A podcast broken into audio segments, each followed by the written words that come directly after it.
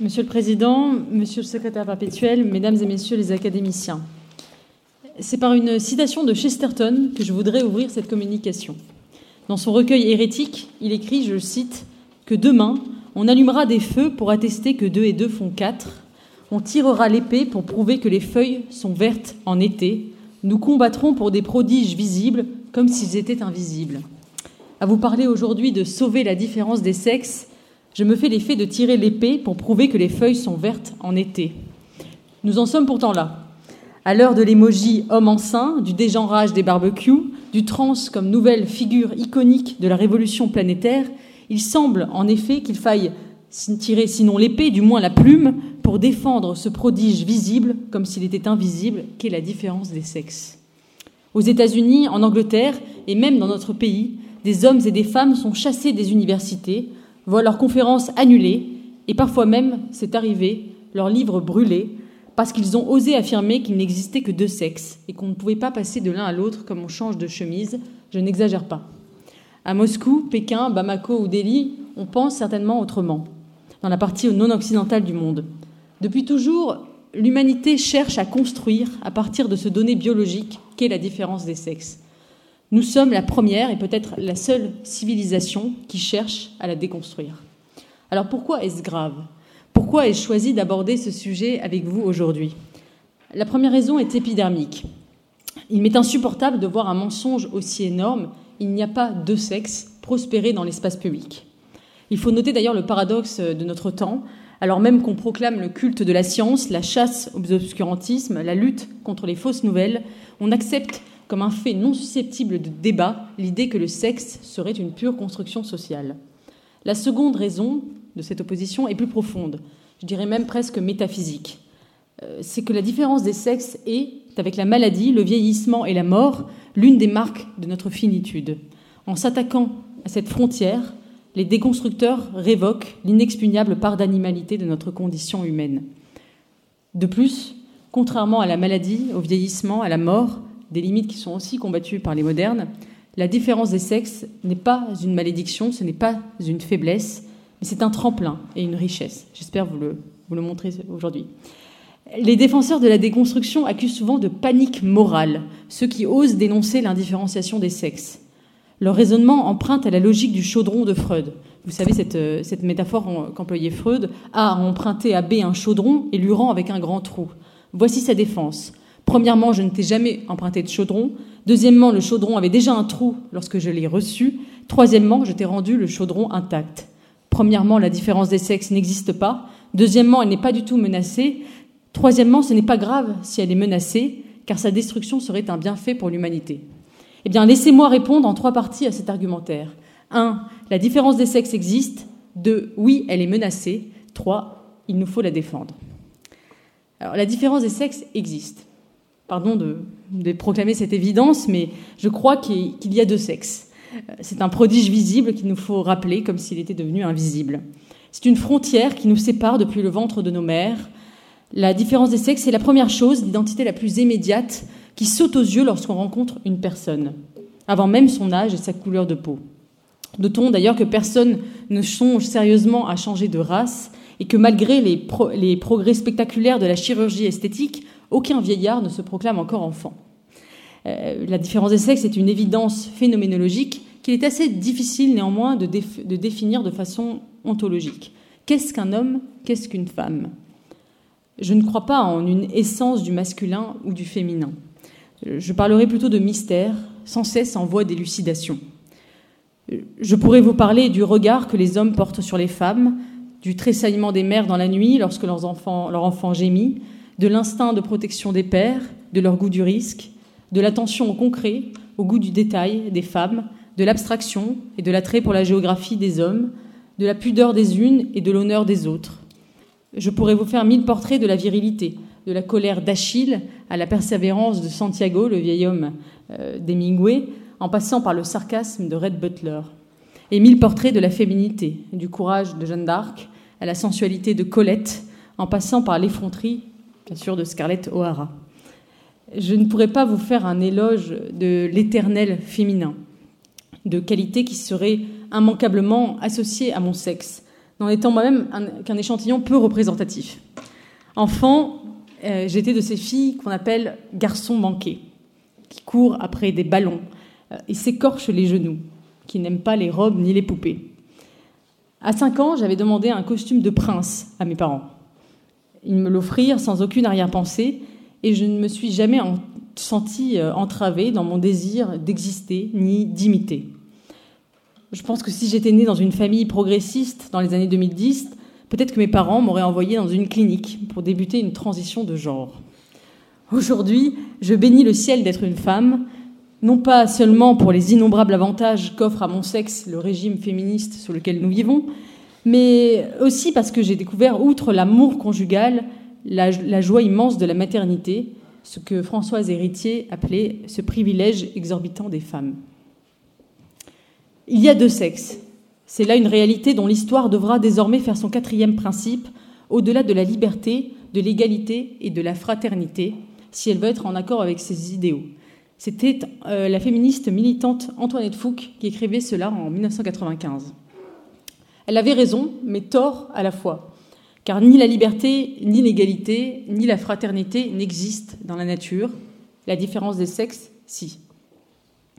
D'ailleurs, nous vivons aujourd'hui un, phénomène étrange qui est la divergence radicale des sciences humaines et des sciences physiques.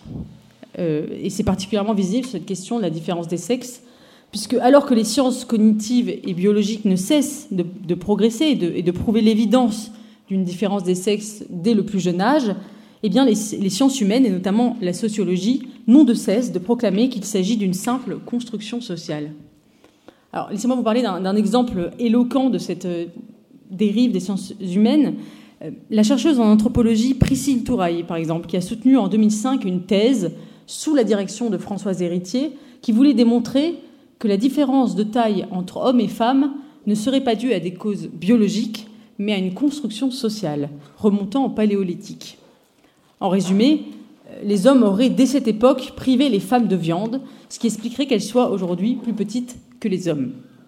Cette thèse qu'une journaliste pégistastre avait appelée avec euh, non sans humour la thèse du patriarcat du steak, eh bien, euh, est absolument absurde puisque le, dimorphisme sexuel se retrouve également chez les primates et s'explique par la sélection naturelle. Les mâles les plus forts l'emportent dans la conquête des femelles, ce qui conduit à privilégier la lignée des mâles de grande taille, ce qui explique donc le dimorphisme sexuel. Je pourrais énumérer comme cela beaucoup d'exemples de preuves scientifiques innombrables de la différence des sexes. On pourrait par exemple citer ces études qui montrent que dès la naissance, les enfants ont des sensibilités différentes dans le choix de leurs activités. La plus importante étude jamais publiée euh, montre par exemple que les préférences en matière de jouets liées au genre peuvent être considérées comme une constatation bien établie, et ce dès l'âge de 9 mois. Ces préférences reposent sur des différences biologiques qui donnent aux garçons plus d'aptitude à la rotation mentale, d'où leur attrait pour les camions, les voitures, les tracteurs et, tout ce qui a des roues, euh, et, d'intérêt pour l'espace, tandis que les petites filles s'intéressent plus au visage, d'où leur intérêt pour les poupées. Sauf moi, qui suis une exception, visiblement, et ont une meilleure motricité fine.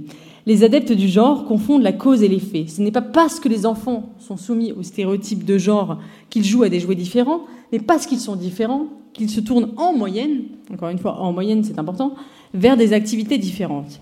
D'autres études montrent qu'en moyenne, encore une fois, le cerveau des filles arrive à maturité à l'adolescence deux ans avant celui des garçons. Souvent aussi une chose intéressante qui est le paradoxe de l'égalité. Les différences entre les choix des deux sexes sont d'autant plus marquées que les pays sont développés et égalitaires. Plus il y a d'égalité, plus les choix professionnels des hommes et des femmes sont genrés. Plus les femmes ont le choix, plus leur carrière diffère de celle des hommes.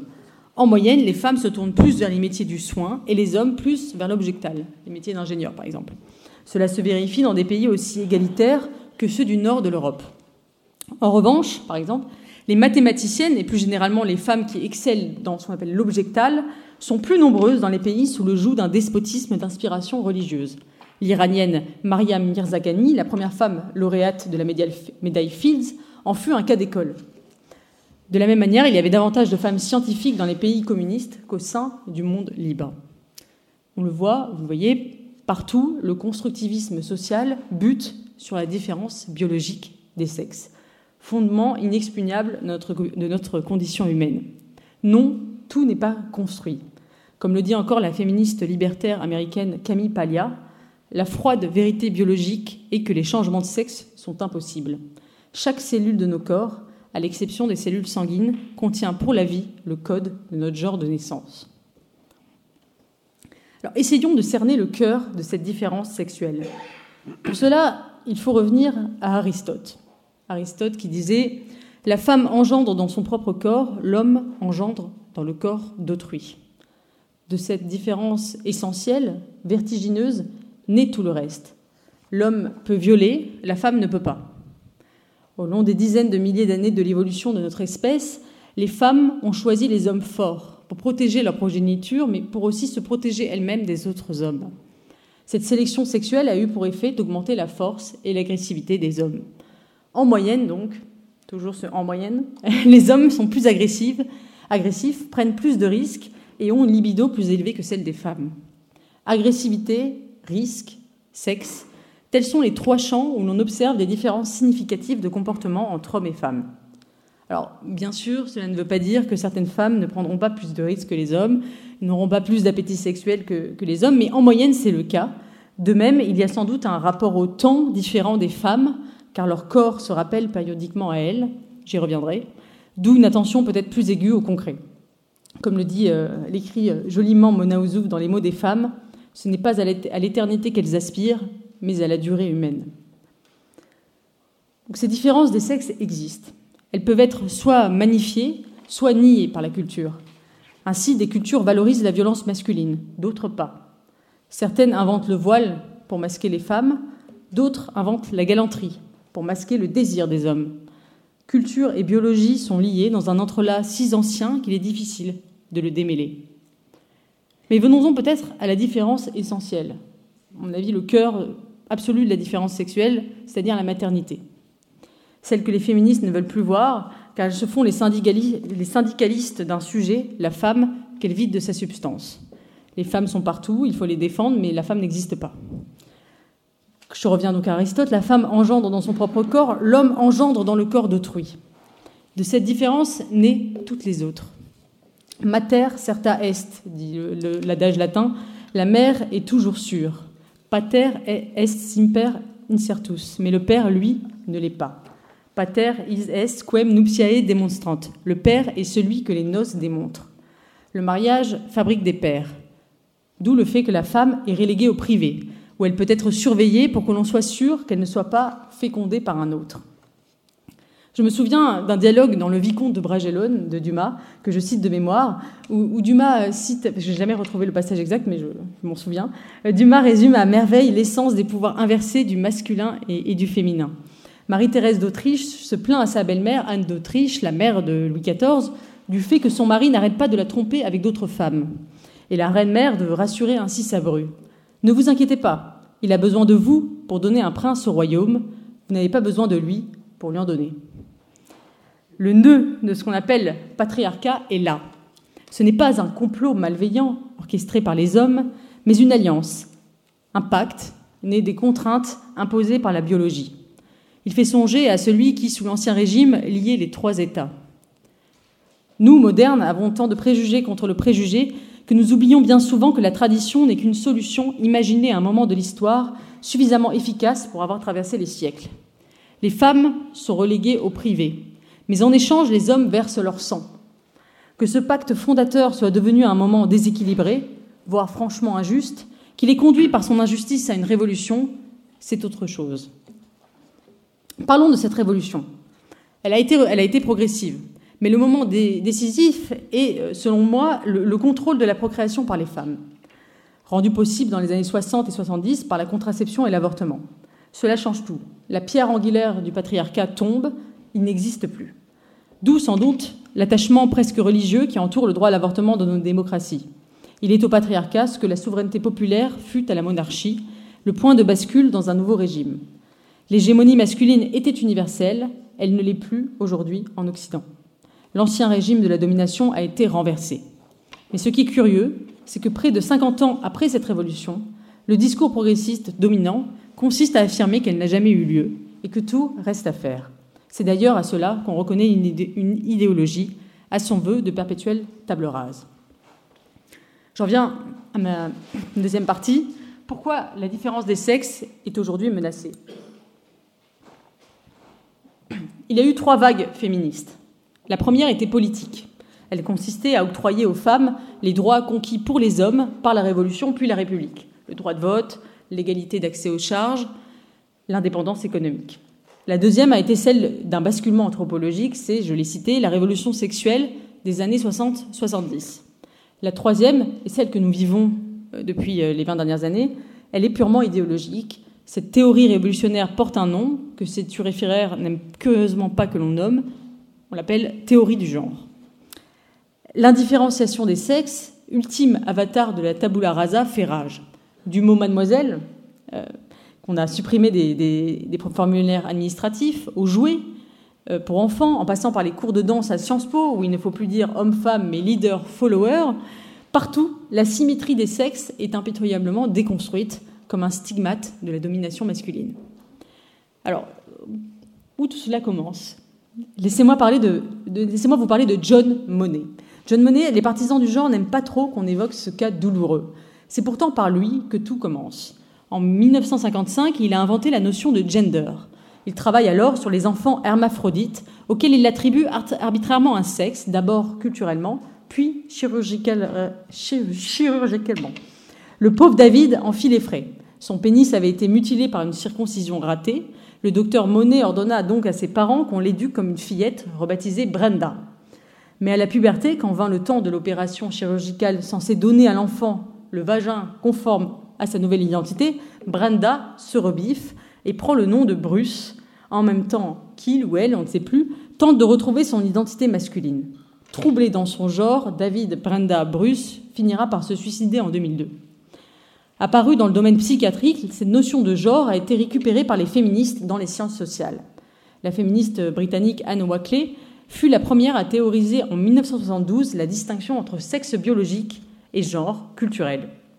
Son livre débutait cependant par cette phrase Chacun sait que les hommes et les femmes sont différents. Une évidence que la troisième vague féministe s'empresserait de réduire en éclat. Ainsi, Judith Butler, la papesse américaine du genre, l'auteur de Troubles dans le genre, qui travaille sur les minorités sexuelles aux États-Unis, a décidé de déplacer le terrain de la lutte sur le sexe lui-même conçue comme une construction culturelle. Ce qu'elle remet en question, c'est la légitimité prétendue naturelle de la bicatégorisation des sexes. Le véritable objectif de Butler est de déplacer le combat féministe de la lutte pour l'égalité réelle vers la destruction des normes hétérosexuelles. Dans une logique toute postmoderne qui n'admet aucune définition universelle de la vie bonne, Butler n'a plus pour seul objectif que de rendre les vies plus vivables, c'est son mot c'est-à-dire sans normes, car les normes définies, dictées par le plus grand nombre, empêchent certaines minorités de s'épanouir. Il s'agit donc d'en finir avec la polarisation universelle du genre humain en deux sexes, jugée artificielle, arbitraire et stigmatisante, au profit d'une transidentité floue, ce qu'elle appelle le queer, ou au contraire d'étiquettes très précises et relatives non au sexe, mais à l'orientation sexuelle, gay, lesbienne, bi, etc. Les deux pouvant bien sûr se combiner. Do you have a vagina? À cette question, Monique Wittig, lesbienne radicale française, inspiratrice de Butler, répondait simplement non. Cet idéalisme forcené, Butler d'ailleurs a fait sa thèse sur Hegel, qui rompt avec le réalisme biologique, est aussi un relativisme. En effet, si tout est culture, tout est langage, il n'existe aucune norme extérieure à la subjectivité de l'individu. Le réel doit s'effacer devant sa volonté, ou plutôt le réel est ce qu'en décidera sa volonté. On peut remonter loin, puisque Pic de la Mirandole écrivait déjà en 1487 le paradigme des temps nouveaux. Je ne t'ai donné ni place déterminée, ni visage propre, ni don particulier, ô Adam, afin que ta place, ton visage et tes dons, tu les veuilles. La théorie du genre n'est à cet égard que la radicalisation ultime du présupposé moderne de l'indétermination. L'existence précède l'essence, comme le, diront, les existentialistes. D'ailleurs, Beauvoir écrit dans Mémoire d'une jeune fille rangée cette phrase qui m'a toujours frappée Je me rêvais l'absolu fondement de moi-même et ma propre apothéose. Elle écrit ensuite dans le deuxième sexe, un peu plus tard On ne naît pas femme, on le devient. Pourquoi le devenir, finalement? Répondent les théoriciens du genre, et notamment Judith Butler. Si le genre est construit, alors il est possible de le défaire et de refuser cette identité assignée. Du dévoilement de la construction, on passe à l'impératif de la déconstruction. Dès lors, le supermarché des identités est ouvert. Adam peut choisir son visage, ses dons, mais aussi son sexe, son orientation sexuelle, dans des combinaisons aussi infinies que le menu d'un fast-food. Ni nature, ni culture, tout est affaire de volonté. Androgyne, transsexuel, bigenre, hermaphrodite, mâle ou femelle, sur Facebook, je peux cliquer sur plus de 56 identités sexuelles pour me définir. En ce sens, le trans, devenu la figure tutélaire de cette nouvelle révolution du genre, comme l'ouvrier l'était à la révolution marxiste, n'est que l'aboutissement ultime de l'individu. C'est tout le sens de la notion de performativité du genre inventée par Judith Butler. Les identités sexuées ne sont que des jeux de théâtre, des inventions du sujet. Il faut substituer au rôle culturel normé imposé par la société des jeux individuels. Chacun doit inventer sa partition.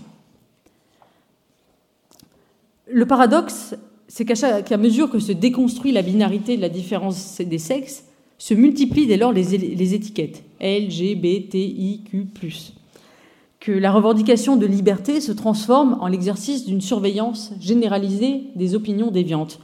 On en a vu des exemples récents, notamment avec la perturbation, voire l'annulation des conférences de Mesdames Agazinski, Eliachev et Enik, toutes trois accusées d'être homophobes et transphobes et perturbées pour cela dans leur expression publique. Partout, la culture de l'annulation, ce qu'on appelle cancel culture, se déploie avec férocité contre ceux qui critiquent cette théorie du genre. L'ultime ironie, à mon sens, est que l'affranchissement du biopouvoir de l'État, jadis prôné par euh, quelqu'un comme Michel Foucault, se transforme aujourd'hui en une demande de reconnaissance de la part de cet État. Ainsi, Judith Butler elle-même a-t-elle obtenu un certificat en tant que personne du genre non binaire en Californie. Ce qui était autrefois revendiqué comme une forme de marge devient la revendication d'une nouvelle norme. Adieu Proust, Gide, Genet, la transgression existentielle et littéraire laisse place désormais au militantisme subventionné, encouragé par les grandes multinationales et par les autorités officielles. C'est que la fabrique du queer, comme le disaient certains militants, possède elle aussi sa dimension totalitaire. Car qui veut faire l'ange fait la bête. Les garçons ne se mettent pas spontanément à jouer aux poupées, ni les filles à devenir pompiers. Il faut détruire, il faut inculquer à coups d'ABCD, de, de propagande, la déconstruction. L'originalité de la théorie du genre est bien là. Passer de l'historicité de la différence des sexes à sa caducité. Passer du c'est construit au il faut déconstruire. Passer de la mise en évidence de rapports sociaux codifiés à leur atomisation planifiée. Dans une tribune publiée dans Le Monde en février 2014, les partisans du genre conspuaient, je cite, l'ignorance et l'anti-intellectualisme qui dénoncent la science au nom du bon sens. Ils visaient là leur adversaire anti-théorie du genre. Pourtant, nous, l'avons montré euh, dans la première partie de cet exposé, ce sont les études du genre qui sont très largement anti-scientifiques, puisqu'elles récusent la biologie. Dans son essai La loi du genre, le philosophe Drieux Godefroy a une, intuition très juste. Il confronte la théorie du genre aux critères de scientificité de Karl Popper. Pour Karl Popper, ce qui distingue une théorie scientifique d'une théorie métaphysique ou d'une idéologie, c'est sa possibilité d'être réfutée ou falsifiée. Une théorie infalsifiable, c'est-à-dire non scientifique, c'est une théorie qui résiste à la démonstration du contraire et inclut cette réfutation comme faisant partie de la théorie. Par exemple, si vous critiquez le marxisme, c'est que vous êtes un bourgeois. Si vous critiquez la psychanalyse, c'est que vous êtes un névrosé. Si vous critiquez la théorie du genre, c'est la preuve que le monde est bien dirigé par la caste hétérosexuelle, cherchant à maintenir son pouvoir par tous les moyens. C'est une logique implacable et orwellienne qui nie toute possibilité d'une critique en la renvoyant en ricanant au fantasme du gender. C'est là l'une des spécificités de cette théorie du genre. Ces tenants prétendent qu'elle n'existe pas. La dissociation du sexe et du genre ne relève, pas à leurs yeux ne relève à leurs yeux que de l'observation du réel. La théorie du genre prend, je pense, le relais des grandes utopies du XXe siècle. Le marxisme est mort, le grand soir collectif est ajourné. Il s'agit désormais de faire sa révolution individuelle, d'écrire son histoire. Non plus changer la vie, mais changer sa vie. Ce discours est très efficace car contrairement à la lutte des classes, il peut trouver un écho dans chacun des individus. En 1987, le sociologue Jean Baudrillard l'écrivait déjà Nous sommes tous des transsexuels. Il soulignait que l'essence même du sujet postmoderne était de n'avoir pas d'essence, de vivre éparpillés entre des identités à la carte. Le, le, libéralisme intégral promu par la mondialisation trouve dans ces conditions un débouché naturel, dans cette théorie du genre qui invite chacun à devenir sa propre marque, à inventer son propre récit de soi. C'est pourquoi d'ailleurs les grandes multinationales en ont fait leur credo. Multiplier les assignations identitaires, c'est développer autant de parts de marché. J'en viens à la dernière partie de, cet exposé. Pourquoi faut-il sauver la différence des sexes?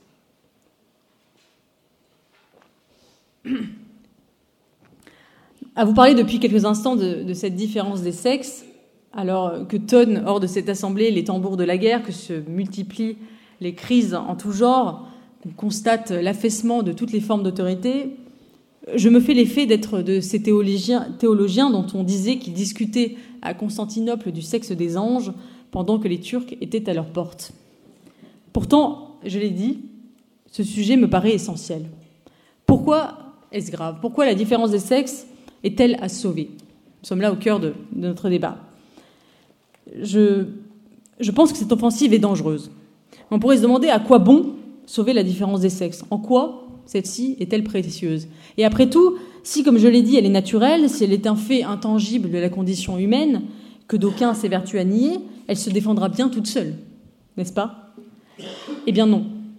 Car si, de fait, le donné brut de la différence des sexes sera toujours là, sa mise en forme culturelle et même civilisationnelle peut disparaître.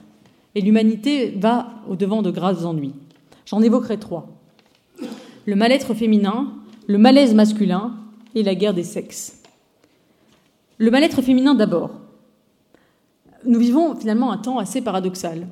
Au moment même où les femmes semblent avoir atteint un point de non-retour, d'émancipation sans retour en arrière possible, où la possibilité leur est donnée d'accomplir les mêmes carrières que les hommes, qu'elles accèdent à toutes les, plus hautes fonctions, qu'elles siègent au sein de votre académie, et que le sexisme est devenu quasiment résiduel, la revendication féministe, elle, se radicalise. Alors pourquoi? On pourrait y voir le paradoxe de Tocqueville. Tocqueville qui écrit dans L'Ancien Régime et la Révolution Quand l'inégalité est la loi commune d'une société, les plus fortes inégalités ne frappent point l'œil. Quand tout est à peu près de niveau, les moindres le blessent. Les femmes étant à peu près devenues égales aux hommes, les différences résiduelles de salaire étant essentiellement dues à la maternité, les inégalités qui subsistent, dont celle majeure qu'est le viol, sont jugées proprement insupportables. Pour René Girard, l'ordre social est fondé sur la différence. Et c'est lorsque l'indifférenciation est trop forte que surgit la violence. Il donne l'exemple par les jumeaux des grands mythes, on le sait, Romus et Romulus, Abel et Cain. On peut se demander dans quelle mesure l'indifférenciation organisée entre les sexes, leur androgénisation, ne produit pas une nouvelle forme de violence en exaltant entre eux une forme de rivalité mimétique. Une autre hypothèse intéressante est celle développée par Emmanuel Todd dans Où en sont-elles son dernier livre. Selon l'anthropologue, le malaise des femmes s'explique moins par des résidus de domination masculine que par l'accession des femmes à tous les problèmes des hommes, et notamment à l'anomie au sens durkheimien. Dans une société mobile, les gens ne savent plus quoi attendre de la vie, s'ensuit un malaise social. Les femmes, finalement, ne font qu'accéder aux pathologies psychosociales jusque-là réservées aux hommes, le ressentiment de classe, le désarroi, l'anxiété sur leur destin personnel, etc. Le nouveau pouvoir des femmes a un prix. Tout leur devient possible. Elles peuvent tout choisir. Elles ont élargi leur spectre, elles sont devenues des hommes comme les autres, tout en gardant leurs prérogatives féminines, et elles en conçoivent un certain vertige. Elles cumulent les rôles, celui de mère, attentive à l'épanouissement de leur progéniture, soumise à la pression de faire des enfants parfaits, qui est aujourd'hui devenu insoutenable, et celui de success woman, capable de gravir un à un les échelons du pouvoir. Ce que les féministes appellent charge mentale, et que j'appellerais plutôt le souci du concret, propre aux femmes, leur incombe. On leur demande aussi d'être aussi disponibles que les hommes sur le marché du travail. Or, l'économie fait l'économie du corps des femmes. S'en suivent on leur demande, par exemple, l'économie leur demande d'être les plus actives au moment où elles sont les plus fécondes. S'en suivent d'inévitables frustrations, celles de sacrifier leurs enfants à leur carrière ou leur carrière à leurs enfants. Je cite Christopher Lage, qui a écrit un très beau livre qui s'appelle La vie ordinaire des femmes, où il dit Ceux qui laissent leurs enfants les ralentir sont les perdants de la course à la réussite. Ou Chesterton encore Le féminisme pense que les femmes sont libres lorsqu'elles servent leurs employeurs, mais esclaves lorsqu'elles aident leurs maris. Mais chez les hommes, c'est encore pire. Les femmes cumulent les rôles. Les hommes ont perdu leur rôle sans en gagner un nouveau. Comme le résumait Marcel Gaucher, la masculinité est passée d'un système d'évidence à une mise en doute systématique. Dans mon livre Adieu mademoiselle, que j'ai écrit en 2016, j'écrivais Jamais le féminin n'a été aussi en danger. Je crois qu'aujourd'hui j'écrirai Jamais le masculin n'a été aussi en danger. Car je crois que l'entreprise d'arrasement de la différence sexuelle pèse plus lourdement sur les hommes que sur les femmes. Parce que, oui, la virilité est davantage construite socialement que la féminité. En effet, le, corps des femmes se rappelle à elles, que ce soit à travers les règles, les neuf mois de grossesse ou l'horloge biologique qui les oblige à penser à la maternité. Leurs corps s'inscrivent dans le temps. Quoi qu'on fasse pour les déconstruire, ils demeurent, tout comme l'appel sourd et puissant, universel à la maternité. Simone de Beauvoir elle-même le savait lorsqu'elle déclarait à une revue américaine Aucune femme ne devrait être autorisée à rester chez elle pour élever ses enfants. La société devrait être totalement différente. Les femmes ne devraient pas avoir ce choix, précisément parce que si ce choix existe, trop de femmes vont le faire. Elle était bien là, la digne héritière de Jean-Jacques Rousseau. On les forcera d'être libres. Pour les hommes, c'est différent. La virilité est en partie une construction sociale. Elle le devient d'autant plus dans un monde où la force, marque essentielle de la différence biologique des sexes pour les hommes, a perdu de son utilité. Au temps des robots, la force des hommes n'a plus d'importance. Vous connaissez peut-être cette euh, réplique d'OSS 117 à l'espionne israélienne qui fait valoir l'égalité des sexes. Il lui répond On en reparlera quand il faudra porter quelque chose de lourd. Eh bien, c'est en effet de l'ordre du comique aujourd'hui, parce que cette force n'a plus d'existence, n'a plus d'utilité. Que reste-t-il alors? La culture. Mais cette culture est justement arasée par la révolution féministe. Je crois, oui, en effet, que la virilité est plus construite que la féminité. Cela se voit d'ailleurs autour du vêtement masculin, par exemple. N'a-t-il pas extraordinairement varié au cours du temps? Messieurs, vous, vous portiez des talons, des bagues et des robes il y a encore quelques siècles. Le vêtement féminin, lui, a peu évolué en comparaison, la robe restant une constante depuis l'Antiquité. Aujourd'hui, à l'exception des occasions exceptionnelles où vous portez euh, l'habit vert, euh, vous êtes tous en austère costume cravate, comme si d'ailleurs la fantaisie vous était désormais refusée au profit d'une sévère virilité, à mesure même que la différence des sexes s'estompait. L'entrée dans l'âge adulte pour les femmes se fait par le corps. Elles sont réglées, et leur mère, leur tante et leur grand-mère leur transmettent le secret attaché à cette transformation mystérieuse. Tu es une femme, ma fille. Chaque femme peut dater ce jour. Pour les hommes, c'est plus complexe. Toutes les sociétés ont inventé des rites de passage initiatiques à l'âge adulte pour les, pour les jeunes hommes. En Éthiopie, l'adolescent saute quatre fois par-dessus un bœuf castré. Les Inuits partaient chasser dans le Grand Nord seuls avec leur père. Les Juifs ont leur bar mitzvah. Il y a peu encore, en Occident, nous avions le service militaire. Et aujourd'hui, qu'avons-nous? Plus rien. Les jeunes hommes sont livrés à eux-mêmes, figés dans une éternelle adolescence, n'ayant même pas l'aiguillon de devenir père, car ils sont pressés, car ils ne sont pressés par aucun devoir de transmission, aucune horloge biologique. Si Instagram n'existait pas, invitant les jeunes filles à presser leurs amis de les épouser pour faire de beaux clichés à diffuser, le mariage aurait probablement disparu de nos contrées. Quel modèle s'offre aux jeunes garçons d'aujourd'hui? Les films Walt Disney ne leur présentent plus que des modèles auxquels les jeunes filles doivent s'identifier, des guerrières ou des princesses refusant le prince charmant. Ils sont en retard à l'école, un an en moyenne dans les pays de l'OCDE. Ils sont devenus minoritaires à l'université, majoritaires chez les chômeurs, déclassés sur le marché du travail, addicts à la pornographie pour, pour certains. Dans son essai Of Boys and Men, qui vient de sortir aux États-Unis et qui fait un véritable tabac là-bas, l'auteur américain Richard Reeves établit le constat implacable du déclin masculin aux États-Unis. À l'école, au travail, dans leur famille, les hommes n'ont plus de place dans la société du XXIe siècle. Ils appartiennent à un sexe qui n'a plus de raison d'être. ce que Françoise Héritier appelait la valence différentielle des sexes le fait que le, positif soit, euh, soit, soit, associé au masculin et le négatif au féminin a été inversé.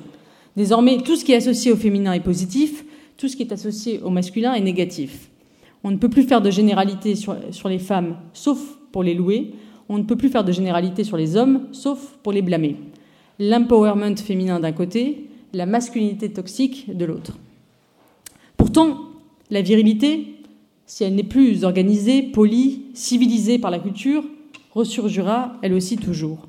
C'est la virilité de la pornographie, de la culture des banlieues, des youtubeurs culturistes, du rose et du bleu des supermarchés pour enfants, d'un certain modèle islamique qui propose l'image traditionnelle d'une femme soumise et d'un homme à la virilité conquérante. N'oublions pas que dans Soumission, Michel Houellebecq fait de la question de la virilité la clé de la conversion à l'islam des Occidentaux, qui peuvent par là avoir accès aux femmes. Le risque est, d'ailleurs qu'à mesure que la virilité est déconstruite dans nos mœurs, elle renaisse dans l'adoption d'autres mœurs, ou bien dans ce que les Américains appellent le backlash, le retour de bâton masculiniste, potentiellement violent. Cette culture d'ailleurs masculiniste violente se développe déjà de façon inquiétante sur les réseaux sociaux. Je vous ai parlé de l'homme, je vous ai parlé de la femme, mais je ne vous ai peut-être pas parlé de ce qui est le plus important, le lien qui unit l'homme et la femme. Ce lien a pu être parfois, souvent, un lien de suggestion. Mais il a été aussi, toute l'histoire du monde en témoigne, et la littérature en particulier, aussi, le plus incandescent des liens d'amour. Ce qui était depuis toujours une communauté de destin devient aujourd'hui une guerre de tranchées. Camaraderie d'un côté, sororité de l'autre. Deux communautés s'affrontent désormais comme si le sort de l'une dépendait de l'amoindrissement de l'autre. Ni vous sans moi, ni moi sans vous, chantait Marie de France dans son lait du chèvrefeuille. Mais désormais, c'est la prophétie de Musset qui se réalise. La femme aura Gomorre et l'homme aura Sodome, et se jetant de loin un regard irrité, les deux sexes mourront, chacun de son côté. Or, ce que cette prophétie annonce, c'est un monde d'où seraient absentes les histoires d'Héloïse et Abélard, de Roméo et de Juliette, de Titus et Bérénice, de Péléas et Mélisande, d'Edmond et Mercédès, de Charles et d'Odette. Mesure-t-on ce qu'au nom de la déconstruction, on nous invite à sacrifier? C'est l'amour et c'est la famille. Dans le deuxième sexe, Beauvoir établit un parallèle entre la soumission des femmes et la domination des Noirs d'Amérique. Les femmes, comme les Noirs, dit-elle, voient leurs horizons limités du, fait seul d'être nées du mauvais côté de la barrière. Ce faisant, elle fait des femmes, nonobstant leurs conditions sociales hétérogènes, un peuple unique, ayant à subir le même fardeau. Or, contrairement aux Noirs ou à la classe ouvrière, les femmes ne forment pas une communauté d'intérêt. Elles sont jetées dans des familles, en semant la graine de la division, non pas entre les communautés, non pas entre les classes, mais entre le père et la mère, entre le fils et la fille, entre l'époux et l'épouse, Beauvoir s'attaque au noyau de la condition humaine, la famille, devenue le champ de bataille de la guerre des sexes. La différence des sexes existe. On peut la nier, elle ressurgira sous une forme brutale, abattardie, caricaturale. Ou encore elle survivra par le kitsch, ce que Kundera a appelé la dictature du cœur. Quand il n'est pas le champ de bataille d'une guerre des sexes, le rapport homme-femme est devenu le théâtre d'un kitsch amoureux, symbiose d'accumulation, de médiocrité et de faux romantisme sans originalité, véhiculé par les séries américaines. Il semble que le couple occidental n'ait dès lors le choix qu'entre la standardisation des sentiments produits par la culture publicitaire et le militantisme sexuel. La mièvrerie ou la méfiance, voilà ce qui menace le doux commerce entre les sexes. Alors, Face à cet esprit de géométrie, comme le dit Pascal, aux vues lentes, dures et inflexibles, songeons à la tyrannie quotidienne qu'imposent les innombrables précautions langagières dictées par l'esprit du temps, féministe, de l'effroyable écriture inclusive aux celles et ceux devenus iconiques, il nous faut réinvestir ce que Pascal appelait l'esprit de finesse. Contrairement à l'esprit de géométrie, qui prétend objectiver le monde à travers des chiffres, L'esprit de finesse comprend que le préjugé n'est pas forcément un outil de pouvoir, mais aussi une boussole établie par les générations qui nous précèdent, pour que, nous n'ayons pas tout à réinventer. L'esprit de finesse est critique envers la tradition, mais suffisamment habile pour comprendre qu'on ne peut pas vivre sans modèle ni codes sociaux. L'esprit de finesse a, je cite, à ses principes dans l'usage commun et devant les yeux de tout le monde. Ces principes, dit Pascal, on les voit à peine, on les sent plutôt qu'on ne les voit, on a des peines infinies à les faire sentir à ceux qui ne les sentent pas d'eux-mêmes. L'amour et l'infinie richesse qu'offre l'altérité des sexes sont de ces choses qui ne se prouvent pas et qui se construisent difficilement. C'est un trésor déposé dans ce que Burke appelait la banque générale et au capital constitué des nations et des siècles. L'arrogance occidentale de la déconstruction est-elle facile? Elle nous laissera, je pense, le goût amer des chefs-d'œuvre balayés par l'orgueil. Merci de m'avoir écouté.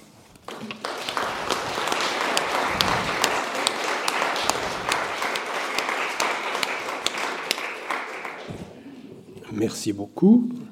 D'abord pour avoir tenu exactement dans les temps, et puis ensuite euh, à cause de la richesse de votre exposé qui me suggère beaucoup de questions à poser, mais je ne suis pas certainement le seul à vouloir vous interroger. Il y en a déjà au moins un, à savoir Michel de Gégère. Oui, merci Monsieur le Président, merci cher Eugénie, merci Madame, puisque en dépit des inquiétudes que vous avez fait planer sur cette académie avec vos souvenirs d'enfance, vous êtes resté une grâce à l'étroitesse du conservatisme de vos parents. Euh, merci pour cette communication enrichissante.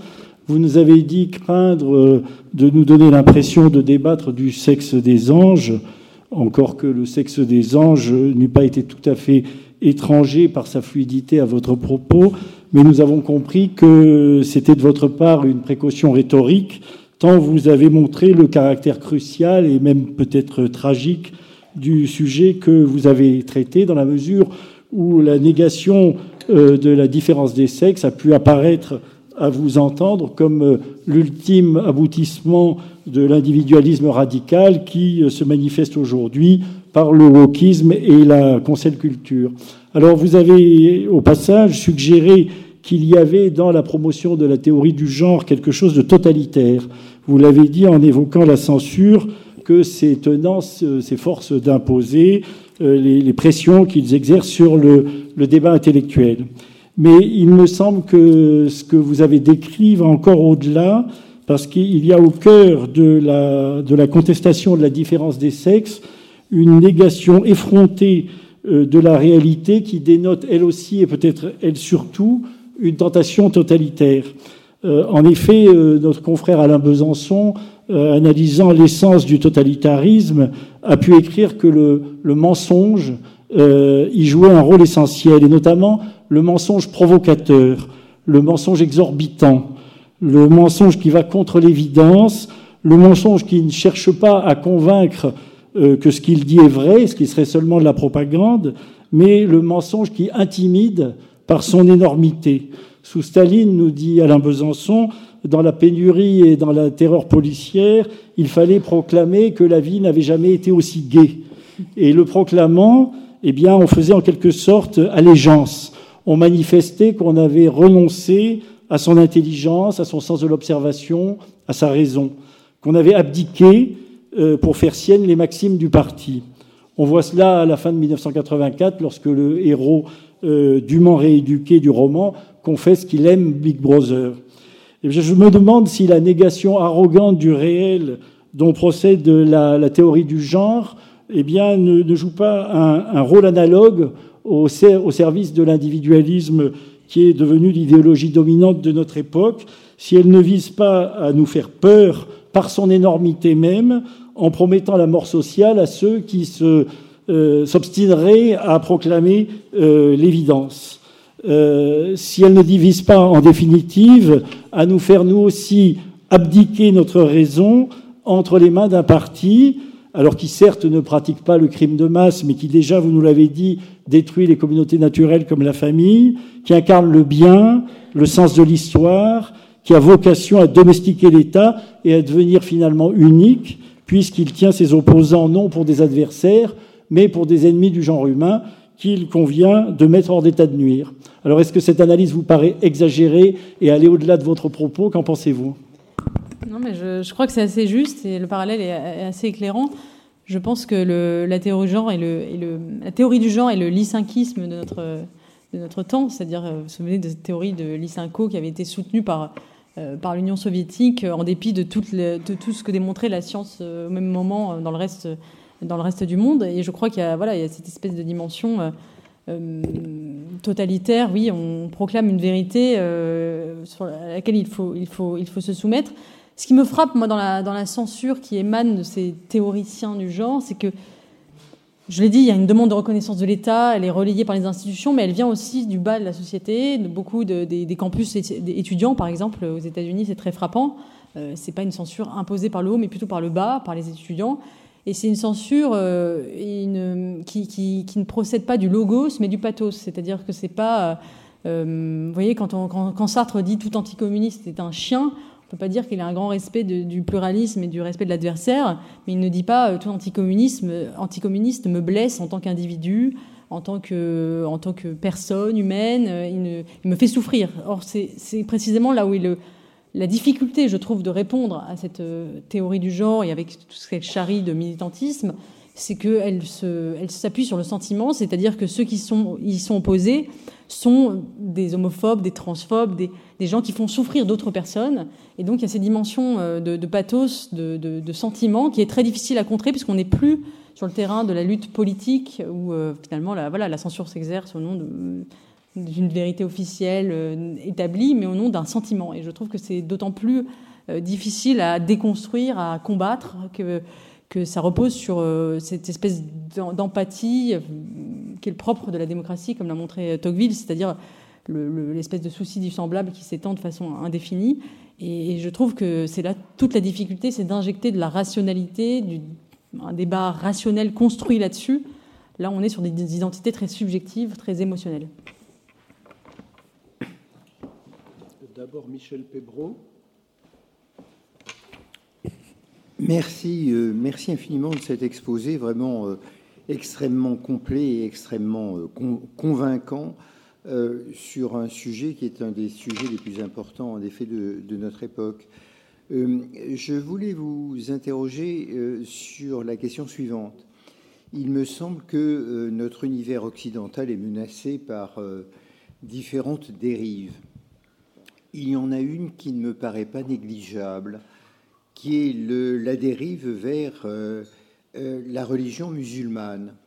Nous avons en effet euh, des pays en Occident, je veux dire à la fois en Amérique, dans les Amériques d'une part et, et en Europe d'autre part, qui ont une fâcheuse tendance à, à dériver vers des préceptes musulmans, avec en priorité, en fait, euh, l'idée que euh, le, les hommes doivent être euh, considérés comme différents des femmes.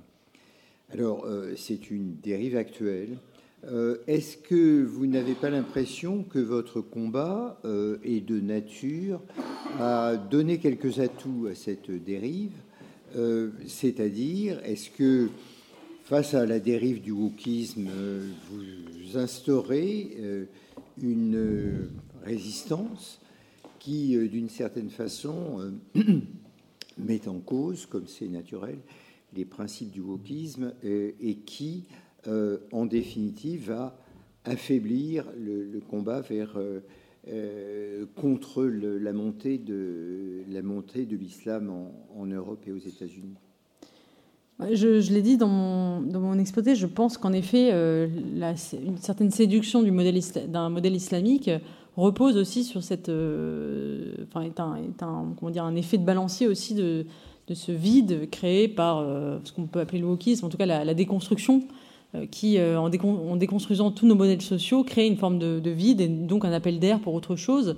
Et euh, je crois notamment que oui, c'est très visible sur cette question de la différence sexuelle. À la fois, euh, des jeunes hommes trouvent dans l'islam une forme de virilité euh, caricaturale euh, qui leur offre un accès aux femmes notamment, euh, euh, qui, qui, peut avoir un certain attrait. Et puis aussi chez les jeunes femmes, moi j'étais très frappée par exemple, pour quelqu'un de ma génération, de la chanteuse Diams, vous savez, qui était une rappeuse française qui s'est convertie, qui était un peu une rappeuse qui faisait, euh, comment dire, qui était un peu le, symptôme de cette génération vidée de sens, vidée de, d'absolu et qui s'est converti à l'islam et qui porte le voile désormais et qui dit j'ai trouvé dans, dans, le voile un accomplissement de ma féminité, etc., etc., parce que je me sentais mal dans cette société occidentale qui, euh, qui montre le corps des femmes, etc. Et j'en je, parlais dans mon livre du Mademoiselle comme d'un symptôme de, voilà, de, de cette...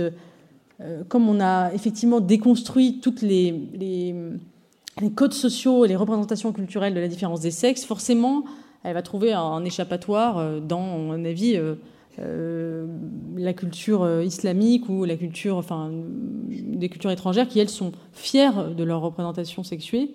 Euh, et, donc, oui, je pense effectivement que tout, cela est lié et que le vide d'un côté entraîne une adhésion de l'autre. Et c'est pourquoi moi, je, je plaide pour la, pour la reconstitution, enfin, non pas pour la déconstruction des, des sexes, mais la reconstruction des sexes, c'est-à-dire euh, rebâtir une grammaire des sexes euh, avec des codes sociaux qui nous soient propres, euh, qui ne soient pas forcément ceux d'autrefois, mais en tout cas qui s'en inspirent, et qui permettent de redonner des codes à cette virilité, à cette féminité, pour pas que justement, soit elles ressurgissent de manière caricaturale dans le marché, dans la pornographie, dans une espèce de, de, sous-culture, YouTube, populaire, etc., mais qu'elles soient voilà, magnifiées par la culture plutôt que, que niées. Merci. Alors nous avons beaucoup de questions. D'abord Jean-François Mattei.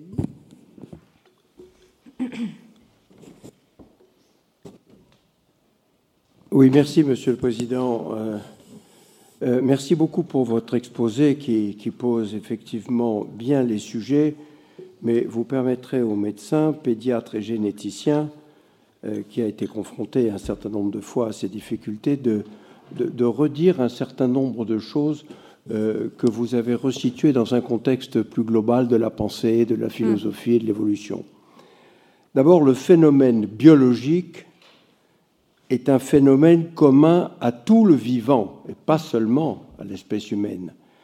Euh, que ce soit les humains, que ce soit les animaux, que ce soit les végétaux, toutes les espèces à reproduction sexuée ont besoin d'XY qui produisent des spermatozoïdes, les hommes, et d'XX qui produisent des ovules, les femmes. Et, la, première euh, euh, évidence de cette différence a été pourtant euh, très clairement démontrée par la dernière loi de bioéthique qui autorise la procréation médicalement assistée pour toutes les femmes. Sauf que le problème, c'est qu'il y a une pénurie de sperme. Hmm. Et que, bien entendu, ces femmes ne peuvent pas apporter ce sperme qu'elles n'ont pas et qu'elles ne fabriquent pas. Il y a donc manifestement une, une preuve qu'il y a dans toute évolution sexuée un rapprochement des sexes pour la procréation et la perpétuation de l'espèce. On ne peut pas sortir de là, mais il est vrai que la mode est à rejeter la biologie, la science et le reste, mais pourtant c'est une évidence de tous les jours. Euh, bien.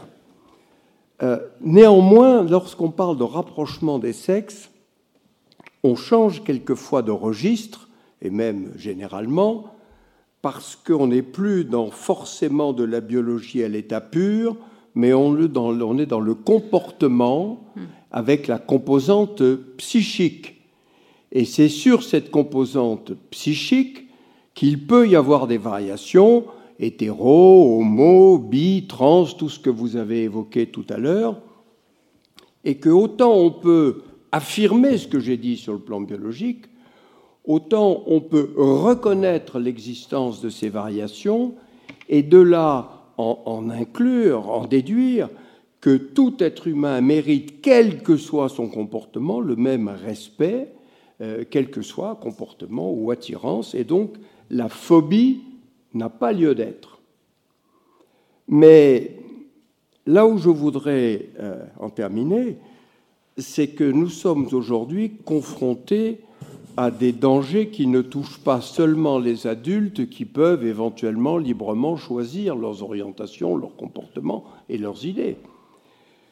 Mais c'est que de plus en plus souvent, et les réseaux sociaux ont augmenté cela en quelques années, on, a vu euh, multiplier par 4000% le cas d'adolescents qui, dans une période où il y a toujours une hésitation, une recherche d'identité, euh, des questions qu'on se pose, une fragilité, euh, l'idée que peut-être ils sont des garçons mais qui pourraient être filles, ils sont immédiatement qualifiés de trans et un certain nombre d'entre eux sont adressés à des médecins et à des chirurgiens peu scrupuleux qui assez vite prescrivent des traitements hormonaux anti-puberté, voire enlèvent des seins à des adolescentes de 14 ans qui se prétendent des garçons.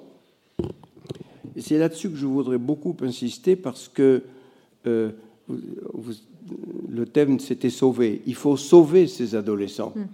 C'est-à-dire qu'il n'est pas question d'actes irréversibles avant d'avoir donné du temps au temps pour prendre le moment venu la décision la plus appropriée, quelle qu'elle soit. Mais aujourd'hui, euh, euh, l'expérience de la Suède avec le Karolinska Institute vient d'interdire ces hmm. transitions. L'Angleterre, qui avait suivi très vite, vient de fermer les consultations appropriées au Tavistock Institute. Et que euh, nous, malheureusement en France, il faut bien reconnaître que dès que l'on émet simplement la réserve au regard des adolescents, on, est traité de transphobe, voire de fasciste, et qu'on n'a même pas le droit d'évoquer cela. Je pense que là, nous sommes dans des dérives très graves et que non seulement les intellectuels que, que nous sommes sans doute, euh, mais d'autres doivent intervenir, non pas pour lutter contre euh, la transsexualité, l'homosexualité, la binarité, etc. Ce n'est pas le problème. Le problème, c'est de ne pas orienter les enfants trop tôt quand ils sont dans une période de doute et de fragilité bien connue. J'ajoute qu'il y a environ un millier de procès ouverts au regard des praticiens qui ont été trop vite parce que 70 à 80% des adolescents qui hésitent à un moment donné retrouvent leur équilibre naturel et biologique arrivé à l'âge adulte. Donc, moi, je crois qu'il fallait que vous, vous, abordiez ce sujet. Il est capital aujourd'hui et je crois que nous devons, notre Académie doit s'engager davantage au regard de la pensée postmoderne, de ce qu'elle est et des dangers qu'elle euh, comporte. Oui, je, suis tout à fait d'accord. Il y a une, une, journaliste américaine qui a écrit un livre qui s'appelle Irreversible Damage que j'avais interviewé dans le Figaro, où elle, euh, Dommage irréversible, où elle a mené une enquête euh, aux États-Unis, notamment auprès des jeunes filles, parce qu'en fait, le phénomène de transition de genre, avant qu'il soit un phénomène de mode comme aujourd'hui, touchait essentiellement les, des, garçons qui voulaient devenir des petites filles. Aujourd'hui, la majorité sont des petites filles qui veulent devenir des garçons. Et, euh, et, elle explique ça par un effet de contagion sociale et de mode. et peu de féministes qui, défendent, qui sont censés défendre les femmes se soucient de ce sujet alors que ça devrait les interroger que des jeunes filles aujourd'hui veuillent devenir des garçons, ce qui montre peut-être un, échec euh, du, féminisme. Et euh, je suis totalement d'accord avec le fait qu'il faut, faut évidemment, euh, à mon avis, même légiférer là-dessus. Quand on pense qu'on a pris une loi il, y a, peu de temps pour, pour mettre la, majorité sexuelle à 15 ans et que l'on considère que finalement on ne peut pas avoir un acte sexuel avant 15 ans, mais on considère qu'on peut changer de sexe avant 15 ans, ça interroge en effet sur sur, euh, sur notre conception de, de, l'adolescence. Euh, il me paraîtrait euh, normal, du fait qu'on a mis cette majorité sexuelle à 15 ans, qu'on mette aussi la majorité, enfin, le, changement de sexe, enfin, qu'il y ait un âge de majorité pour, pour, pour, prendre une telle décision qui, est, qui a des, des, conséquences, en effet, irréversibles et à vie. voilà, donc oui, je, je, ne peux que souscrire à votre propos. Merci. Georges Soutou Monsieur le Président. Madame, bon, pardonnez-moi.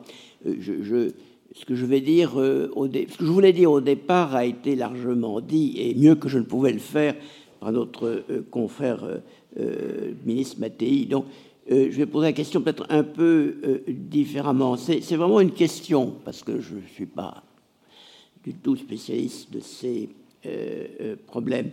il y a eu une évolution dans le domaine, euh, disons, international, de la notion de droit de l'homme.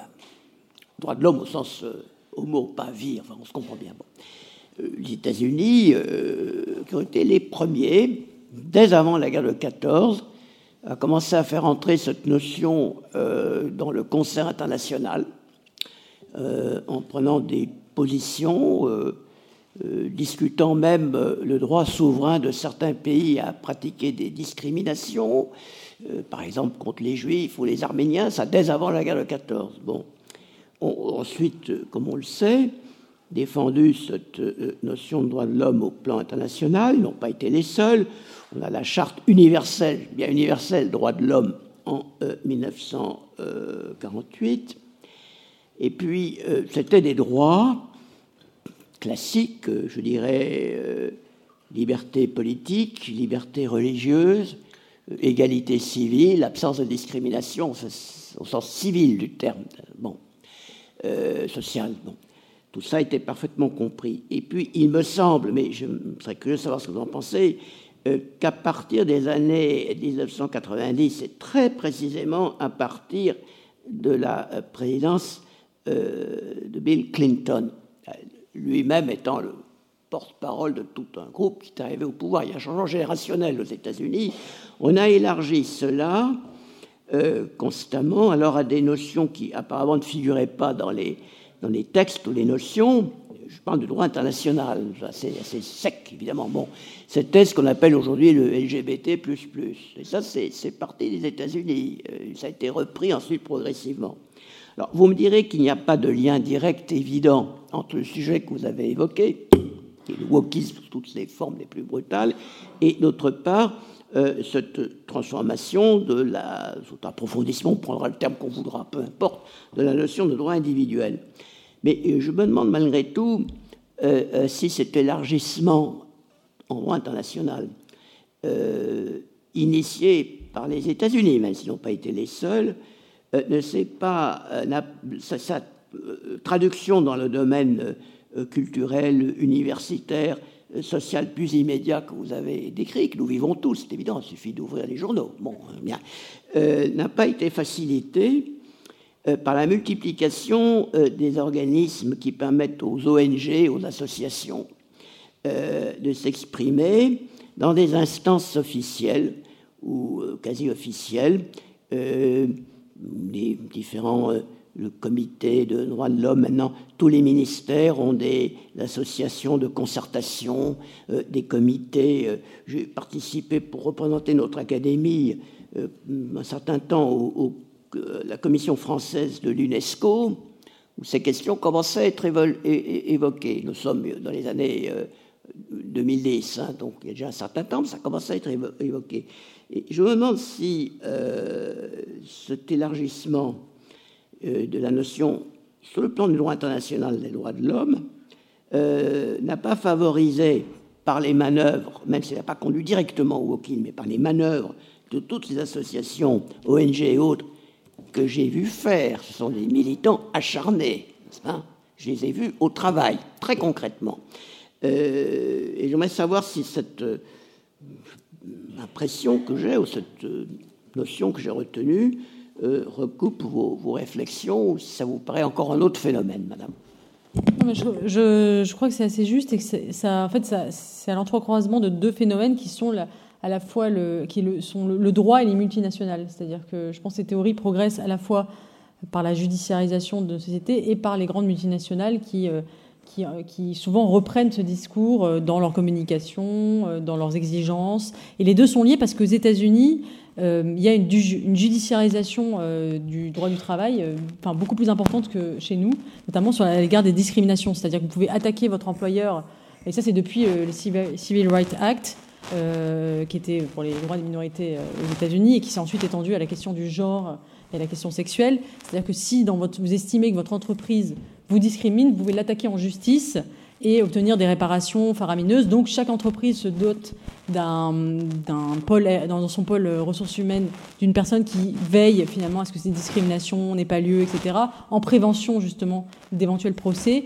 Et euh, donc ça donne effectivement une espèce, voilà, il y a des quotas, il y a des, euh, on promeut euh, toutes ces théories LGBT, etc., pour ne pas ensuite avoir des ennuis sur le plan judiciaire euh, parce que euh, c'est comme ça que se règlent les conflits euh, aux États-Unis, où il n'y a pas vraiment d'État, en fait, c'est par la voie judiciaire. Et, et donc, je crois qu'on est un peu aujourd'hui contaminé sans l'être véritablement, parce qu'on n'a pas, encore une fois, le même système judiciaire. Donc, c'est plus du mimétisme de nos grandes entreprises ou de ou de nos associations, même si effectivement dans une entreprise française les mêmes menaces ne, peseraient pas. Mais du coup, je, crois que ça explique le fait que les grandes multinationales et les grandes entreprises, tout l'univers du capitalisme mondialisé, aient embrassé de façon vraiment systémique ces, théories et qu'elles les répandent avec la puissance du soft power américain dans, toutes nos, vies. Et, je crois que ça s'explique par cette espèce de, de judiciarisation. Et je pense qu'en France, on résiste encore un peu mieux parce qu'on n'a pas, euh, on, a, quand même, euh, euh,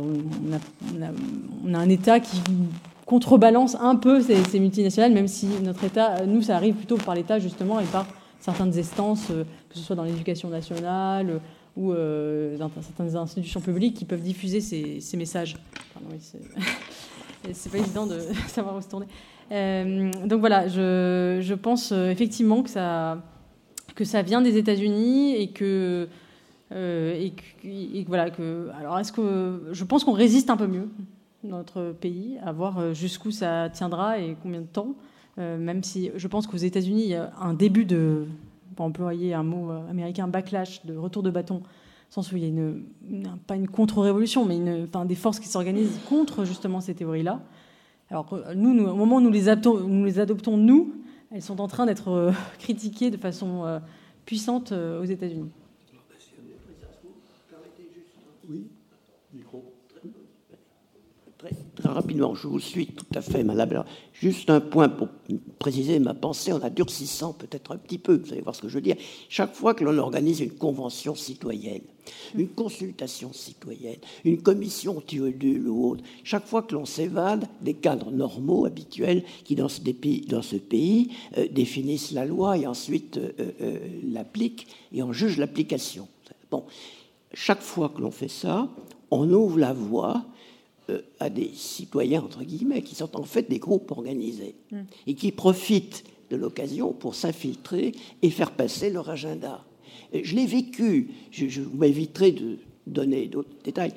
On peut arriver à des résultats hallucinants par le phénomène des, groupes de, pression qui est étudié depuis la Révolution française. Il y a eu des thèses sur ce qui s'est passé dans les différents euh, comités et autres, euh, les sections parisiennes, en particulier pendant la Révolution française. Il y a des phénomènes d'entraînement qui jouent là à, à plein. C'est le seul petit complément, si vous voulez, je me permettais d'apporter à votre exposé, de mon point de vue, une fois de plus, c'est jamais qu'un point de vue, je, regrette de devoir le dire, d'un homme qui s'assume comme tel.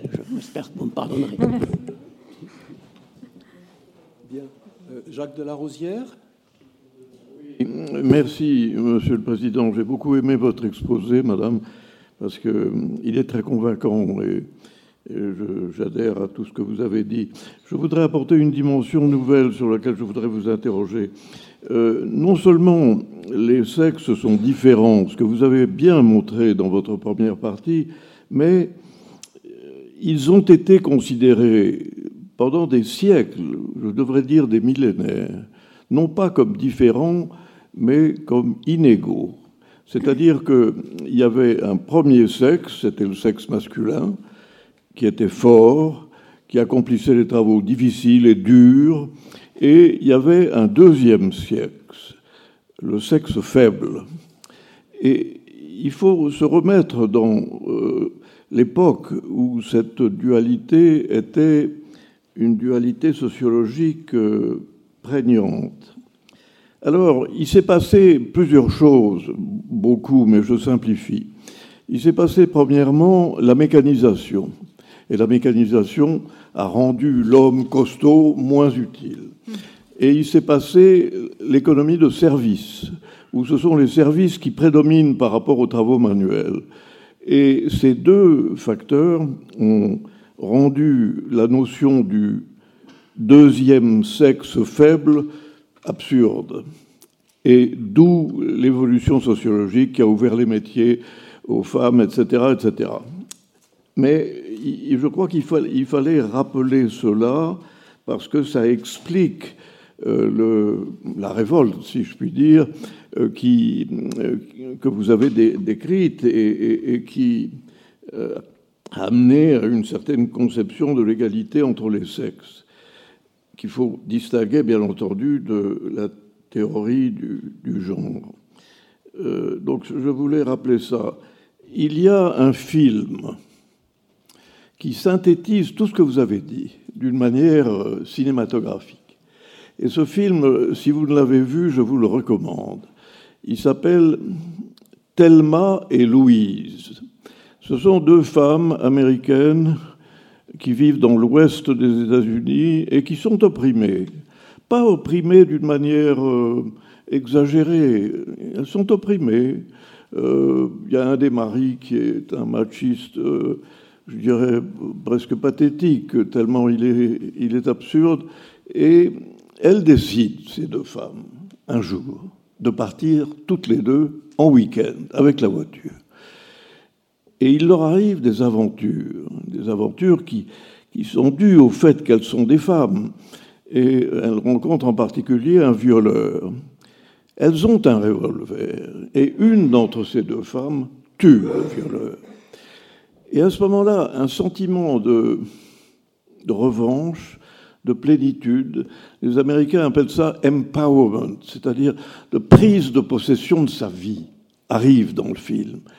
Et alors, c'est, la fin est déconcertante, mais ces deux femmes qui ont un revolver, qui ont tué un violeur, se mettent à agir comme des hommes, comme des machos. Et alors, c'est la fin du film que je ne vous raconte pas, mais qui se termine très mal. Et, c'est un peu l'essence de ce que vous avez dit, vu d'une manière cinématographique. Voilà, je voulais vous dire ça. Je, regarderai ce film euh, dès, que je rentre chez moi. Je l'ai pas vu. Mais oui, non, mais vous avez, enfin, je, je pense qu'on, vous avez raison de dire que effectivement, nous sommes passés d'un monde inégalitaire. Mais encore une fois, je pense que ce que je n'aime pas dans le discours féministe euh, contemporain, c'est qu'il consiste à dire que le patriarcat était une forme de, complot plurimillénaire, sans en voir finalement comment s'est instituée la chose historiquement et à quel c'était une solution peut-être mauvaise et qui est devenue mauvaise parce que justement, vous l'avez dit, la robotisation euh, fait que l'homme la force de l'homme est devenue inutile, mais euh, le voir comme un, comment dire, une espèce de, oui, de complot ourdi depuis le, début de l'humanité contre les femmes euh, me semble paranoïaque et, fait peser justement sur les hommes d'aujourd'hui une, responsabilité, une culpabilité qu'ils n'ont pas à avoir, puisque euh, le patriarcat est un système universel qui a été créé pour répondre peut-être maladroitement à un problème qui se posait, qui était la, la, filiation, euh, justement, des, la filiation, tout simplement. Euh, et, je crois d'ailleurs que ce patriarcat avait un prix, parce que c'était le prix du sang. Quand on se souvient que, enfin, quand on pense, par exemple, à la Première Guerre mondiale, qui est un génocide masculin, enfin, un million d'hommes tués, il n'y a jamais eu l'équivalent dans l'histoire de l'humanité avec un million de femmes tuées pour protéger une terre. Enfin, ça, ça, ne, s'est jamais vu. Et on oublie un peu trop souvent euh, que voilà, il y avait aussi un sacrifice qui était demandé, exigé des hommes, euh, que, l'on a tendance à oublier et qui justifiait justement peut-être euh, cette part de pouvoir et qui aujourd'hui évidemment a disparu. D'où cette espèce, d'où cette remise en question de, ce système de, de domination. Merci. Éric Roussel.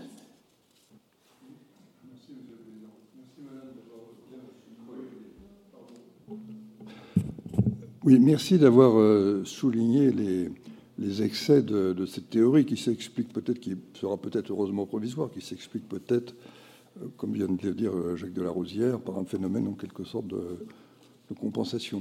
Mais vous avez très bien montré qu'au fond, que dans ce mouvement, repose sur l'identification proclamée entre les sciences dures et les sciences euh, sociales. Et à partir de là, ben, il n'y a, plus de, liberté de conscience. Il n'y a pas de liberté de conscience en géométrie. Et c'est la matrice du, totalitarisme. Et ça, c'est le principal euh, danger. Je voulais vous poser une, question qui peut-être vous paraître naïve et, qui, s'adresse peut-être aussi à notre consoeur Marianne Bastide-Bruguière. Euh, est-ce que c'est ce, phénomène que vous avez très bien dénoncé, est-ce que c'est un phénomène purement occidental et est-ce qu'il a pénétré en Chine? Voilà ce que je voulais savoir. Euh, non, je pense pas. Enfin, je ne crois pas en tout cas qu'il ait pénétré en Chine. Je crois même qu'en Chine, il y a des stages de virilisation euh, qui sont proposés, enfin imposés plutôt. Euh, parce que en tout cas, je ne suis pas une spécialiste du sujet, mais j'ai lu qu'il y avait des stages de virilisation proposés aux jeunes hommes justement déviants qui qui, qui auraient jugé déviant par le pouvoir, qui semblait adhérer à ces, à ces, théories. Donc je pense que le, pouvoir chinois n'est pas du tout queer friendly, comme on, peut dire, on pourrait dire en, américain. et je crois effectivement que c'est un phénomène purement occidental.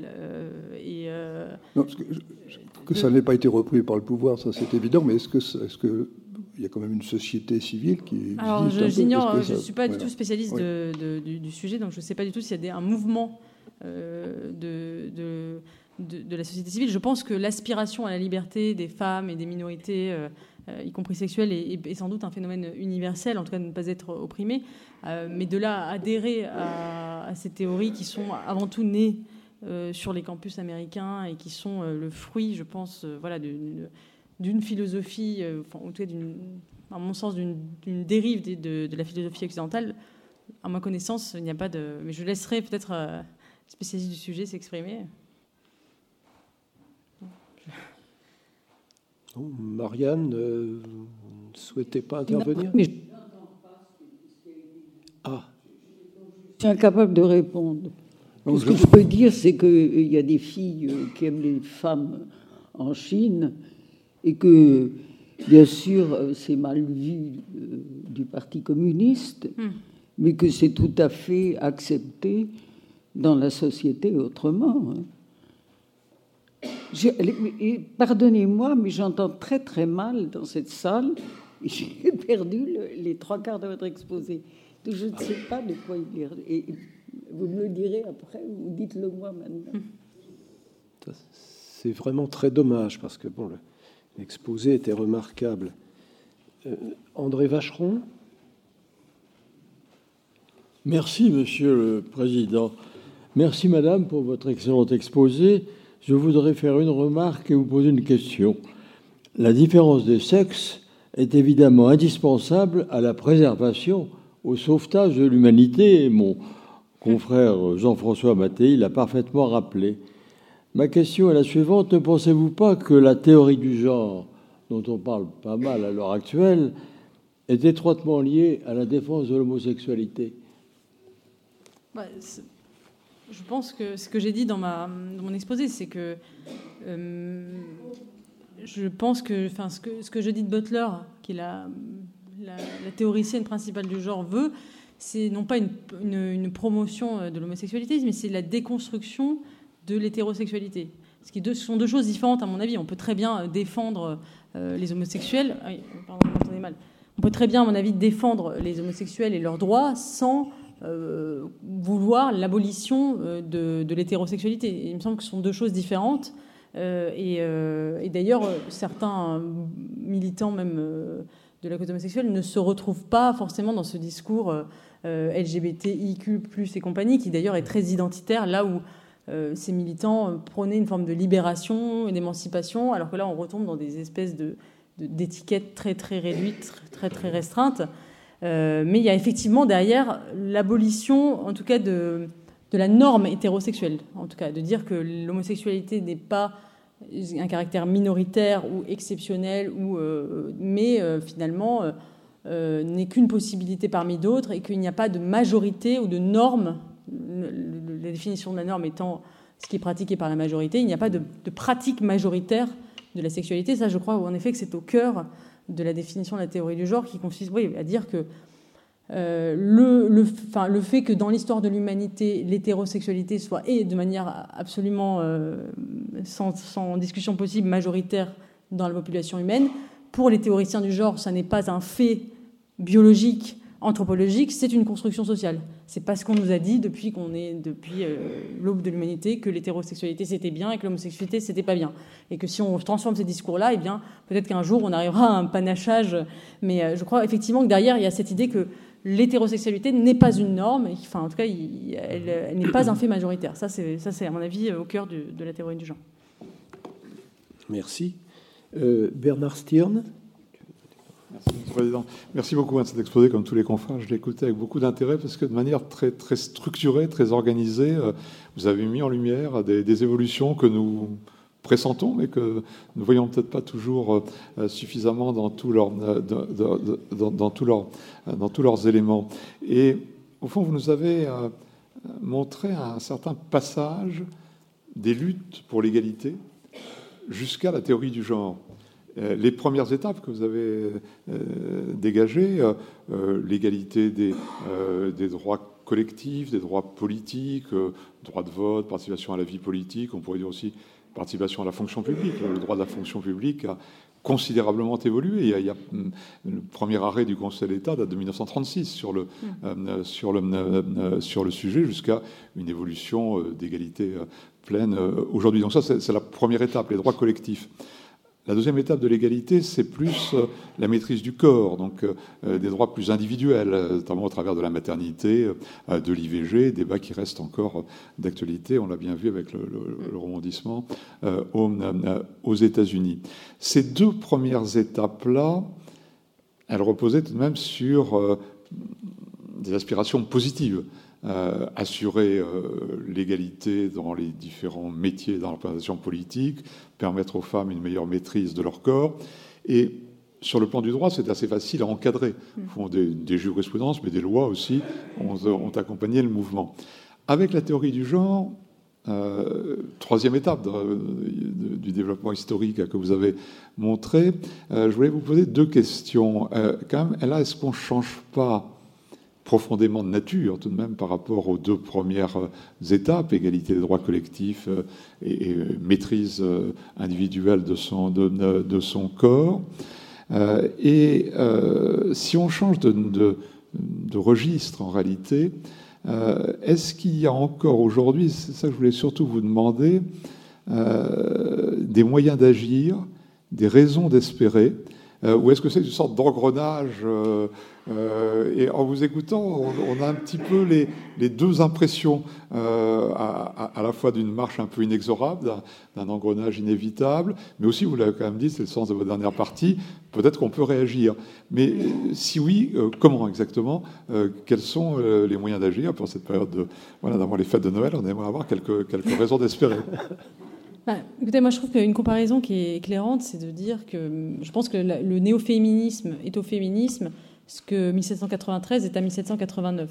Donc on peut dire que 93 est dans 89, on peut dire que c'est une dérive inexorable, on peut dire aussi que c'est euh, voilà, une, quelque chose qui aurait pu être évité et que, euh, et que le régime suivant prendra en considération 1789, puisque le retour en arrière est impossible, euh, tout en l'assagissant, en prenant ce qu'il y avait de bon à garder et en rejetant les excès de la terreur. Et je crois que c'est une vraie c'est assez éclairant parce que effectivement la révolution féministe est une révolution dans le sens où c'est un changement de régime, euh, le régime de la domination masculine qui s'effondre, euh, qui a pu avoir une justification mais qui n'en a plus, qui crée une injustice, etc. Et là on est vraiment dans un moment de terreur, je pense, euh, un moment de terreur puisqu'il s'agit plus de renverser le, régime et de, laver les esprits, de, d'aller sonder les reins et les cœurs, de, fabriquer véritablement un homme nouveau avec une ingénierie sociale, etc. donc je crois que oui, c'est un moment de terreur, euh, mais que comme tous les moments de terreur euh, historiques, euh, ils finissent par passer, mais il faut les avoir encore faut-il les avoir combattus, dénoncés de façon énergique. mais voilà, je, garde, je garde espoir. Je ne sais pas si si après 89-93 il y aura un empire ou, le retour de l'ancien régime sous une forme, je ne pense pas, mais je pense que voilà l'histoire est un moment de balancier et qu'effectivement il y a des excès, mais encore faut-il les dénoncer fermement et les voir et les nommer. Euh, je, pense que ça commence un peu à se réveiller, notamment là où c'est né, c'est-à-dire aux États-Unis. Vous avez, euh, euh, vous avez vraiment aujourd'hui, oui, un retour de bâton sur la question de la théorie du genre très très puissant toute une partie, par exemple, des démocrates américains, euh, euh, enfin d'anciens électeurs et démocrates votent républicains aujourd'hui pour cette, cette raison. C'est pas la question de l'immigration, c'est pas la question euh, d'économie, c'est la question du genre qui finalement en fait ça touche aux enfants, comme l'a dit M. Mattei tout à l'heure. La question du genre liée à la question de l'enfance est un marqueur aujourd'hui très très puissant aux États-Unis. et il y a tout un basculement de l'électorat sur ces questions. Donc je pense que voilà, les, choses évoluent. Et oui, je, crois encore une fois euh, que le réel euh, finira par s'imposer. On l'a vu sur la question de la, du genre, de la transition de genre chez les enfants, où il y a eu beaucoup de pays qui sont revenus en arrière sous euh, les coups de boutoir du réel. Je vous remercie. Yves Godmet Merci beaucoup, Monsieur le Président, et merci, Madame, pour ce exposé. Je suis ici. Ah Merci beaucoup pour votre, votre exposé qui m'a beaucoup séduit et qui nous aide beaucoup à réfléchir sur ces questions très difficiles. Et vous nous avez dit euh, essentiel, essentiel. Alors simplement, je suis juriste et j'interroge un peu le droit à cet égard. Et je ne partage pas tout à fait votre optimisme et cette référence historique à la période révolutionnaire sauvée par le consulat et l'Empire. J'ai peur que ça ne se passe pas tout à fait comme cela, parce que si j'interroge le droit, qui finalement est la traduction, devrait être la traduction de toutes ces évolutions, je suis inquiet. Si vous voulez, il y a en gros deux étapes. Une première étape où on fait sauter ce principe constitutionnel d'absence de différenciation entre les sexes, en apportant un certain nombre d'exceptions. Et ensuite, dans la même étape, le bannissement de tout le Code civil des dispositions sur le droit de la famille, sur le droit de la filiation qu'avait rédigé largement notre confrère Jean Foyer, qui disparaissent, toutes les références au sexe disparaissent, il n'y a plus de père de famille, il n'y a plus d'enfants adultérins, il n'y a plus d'enfants naturels, tout ça se traduit par des phériphrases pour éviter la distinction des genres. Bon, ça c'est la première étape. puis la seconde étape qui m'inquiète davantage, c'est une espèce d'infradroit, parce que tout ce que vous nous avez dit maintenant, on le retrouve où? On le retrouve dans des codes de déontologie. On le retrouve dans des espèces de juridictions, pseudo-juridictions à l'intérieur des partis politiques, à l'intérieur des associations, qui jugent justement, qui tranchent de ces comportements qui sont attentatoires à la différenciation des genres d'une façon ou d'une autre. Donc il y a toute une espèce d'infradroit, de déontologie, qui n'a pas de vrai statut, mais qui est extrêmement impératif au quotidien, et qui me paraît beaucoup plus inquiétant que finalement les grandes réformes vous avez fait allusion aussi, je crois que c'est notre confrère Georges-Henri Soutou, à la jurisprudence de la Convention européenne, de la Cour européenne des droits de l'homme. C'est assez inquiétant aussi de ce point de vue-là. Et je ne vois pas tellement le mouvement en arrière, dans la mesure où c'est la, question que je voulais poser. J'ai plutôt l'impression que le droit a accompagné cette hmm. théorie du genre dans tous ses excès, qu'il l'accompagne au quotidien dans tous ses codes de bonne conduite, dans tout cet infradroit, et je ne vois pas tellement le remède. Écoutez, euh, non, mais vous avez raison, je ne peux pas vous, contredire là-dessus. Euh, c'est vrai que ça avance beaucoup euh, dans, ce que vous appelez l'infradroit, et notamment dans les entreprises, dans les institutions qui prennent un certain nombre de mesures. On peut penser, par exemple, à, la manière dont, avance l'écriture inclusive, qui est pour moi le phénomène. voilà, le plus, à la fois, enfin, ce qui est paradoxe de cette théorie du genre, c'est qu'on veut visibiliser la, enfin, la féminisation dans la, dans la langue, alors même qu'on essaie de l'invisibiliser dans le reste de la société. Euh, on remet de la différence là où il n'y en avait pas et où il n'y a pas lieu d'être, alors qu'on l'efface là où elle a lieu d'être, euh, notamment euh, dans la question de la, maternité ou de la parentalité, qui me semble être la question de la différence des sexes a le plus lieu, d'être. Donc c'est un peu le paradoxe. On l'efface d'un côté, on la réinvente de l'autre. Euh, comme si on voulait se prouver justement que tout est malléable à merci. La langue, euh, le corps, les, euh, les institutions, tout était fabriqué au bon désir des, individus. je crois que le combat il est culturel et qu'il faut aussi que les institutions réagissent et qu'elles montrent un peu de courage. Aujourd'hui, il y a une grande lâcheté de, de, la part des institutions, des entreprises qui se soumettent sans en être convaincus en réalité profondément, qui se soumettent à une sorte de doxa, une, à des injonctions euh, qui viennent d'une ultra minorité et dont il ne se rend pas compte d'ailleurs que s'il ne, s'y soumettait pas, il n'y aurait pas, enfin, ça ne, poserait pas de problème majeur. Euh, leurs entreprises ne, couleraient pas immédiatement s'ils refusaient d'appliquer l'écriture inclusive. Mais je crois qu'il y a vraiment une espèce de et souvent parce que ce sont des gens euh, dans, le, dans, la sphère économique de des entreprises. Je, je parle souvent d'ailleurs avec des chefs d'entreprise qui me disent qu'ils sont complètement désarmés face à l'entrisme des militants parce qu'ils n'ont pas du tout la formation, qu'ils ne savent pas du tout réagir à, voilà, à des revendications qui, sont tellement dans l'air du temps. Euh, j'ai le droit de, euh, vous devez vous adapter à, euh, c'est de la discrimination, etc., etc. C'est l'égalité. Et eux sont complètement désarmés parce qu'ils n'ont pas les outils intellectuels pour répondre à ça, les arguments. Et je crois que l'un des défis, c'est de, donner à ces gens-là des arguments, une, une manière de raisonner pour qu'ils puissent offrir un contre-discours à ces discours, aux discours militants qui s'exercent dans les entreprises. Et je, crois que ça commence un peu. Euh, il y a de plus en plus d'institutions qui sont demandeuses de ça euh, pour, pouvoir, euh, pour pouvoir résister au wokisme en entreprise, notamment, qui est vraiment aujourd'hui oui, un phénomène majeur. Merci. Alors Jean-Claude Trichet, puis Jean-Claude Casanova. Merci beaucoup, Monsieur le Président. Merci pour votre remarquable exposé. J'ai. Ah, pardon. Pardon Vous voyez pas, pardon. une anecdote, deux anecdotes et euh, une question. Première anecdote. Un homme de 29-30 ans est euh, cadre dans une entreprise financière à Paris. Il y a un séminaire qui est organisé pour euh, réfléchir à la diversité appropriée dans l'entreprise, en l'occurrence la diversité sexuelle et de genre. Et comme souvent dans ce genre d'initiation euh, euh, collective, on fait un tour de table. Et chacun est censé dire comment il se sent lui-même, comment il se définirait lui-même.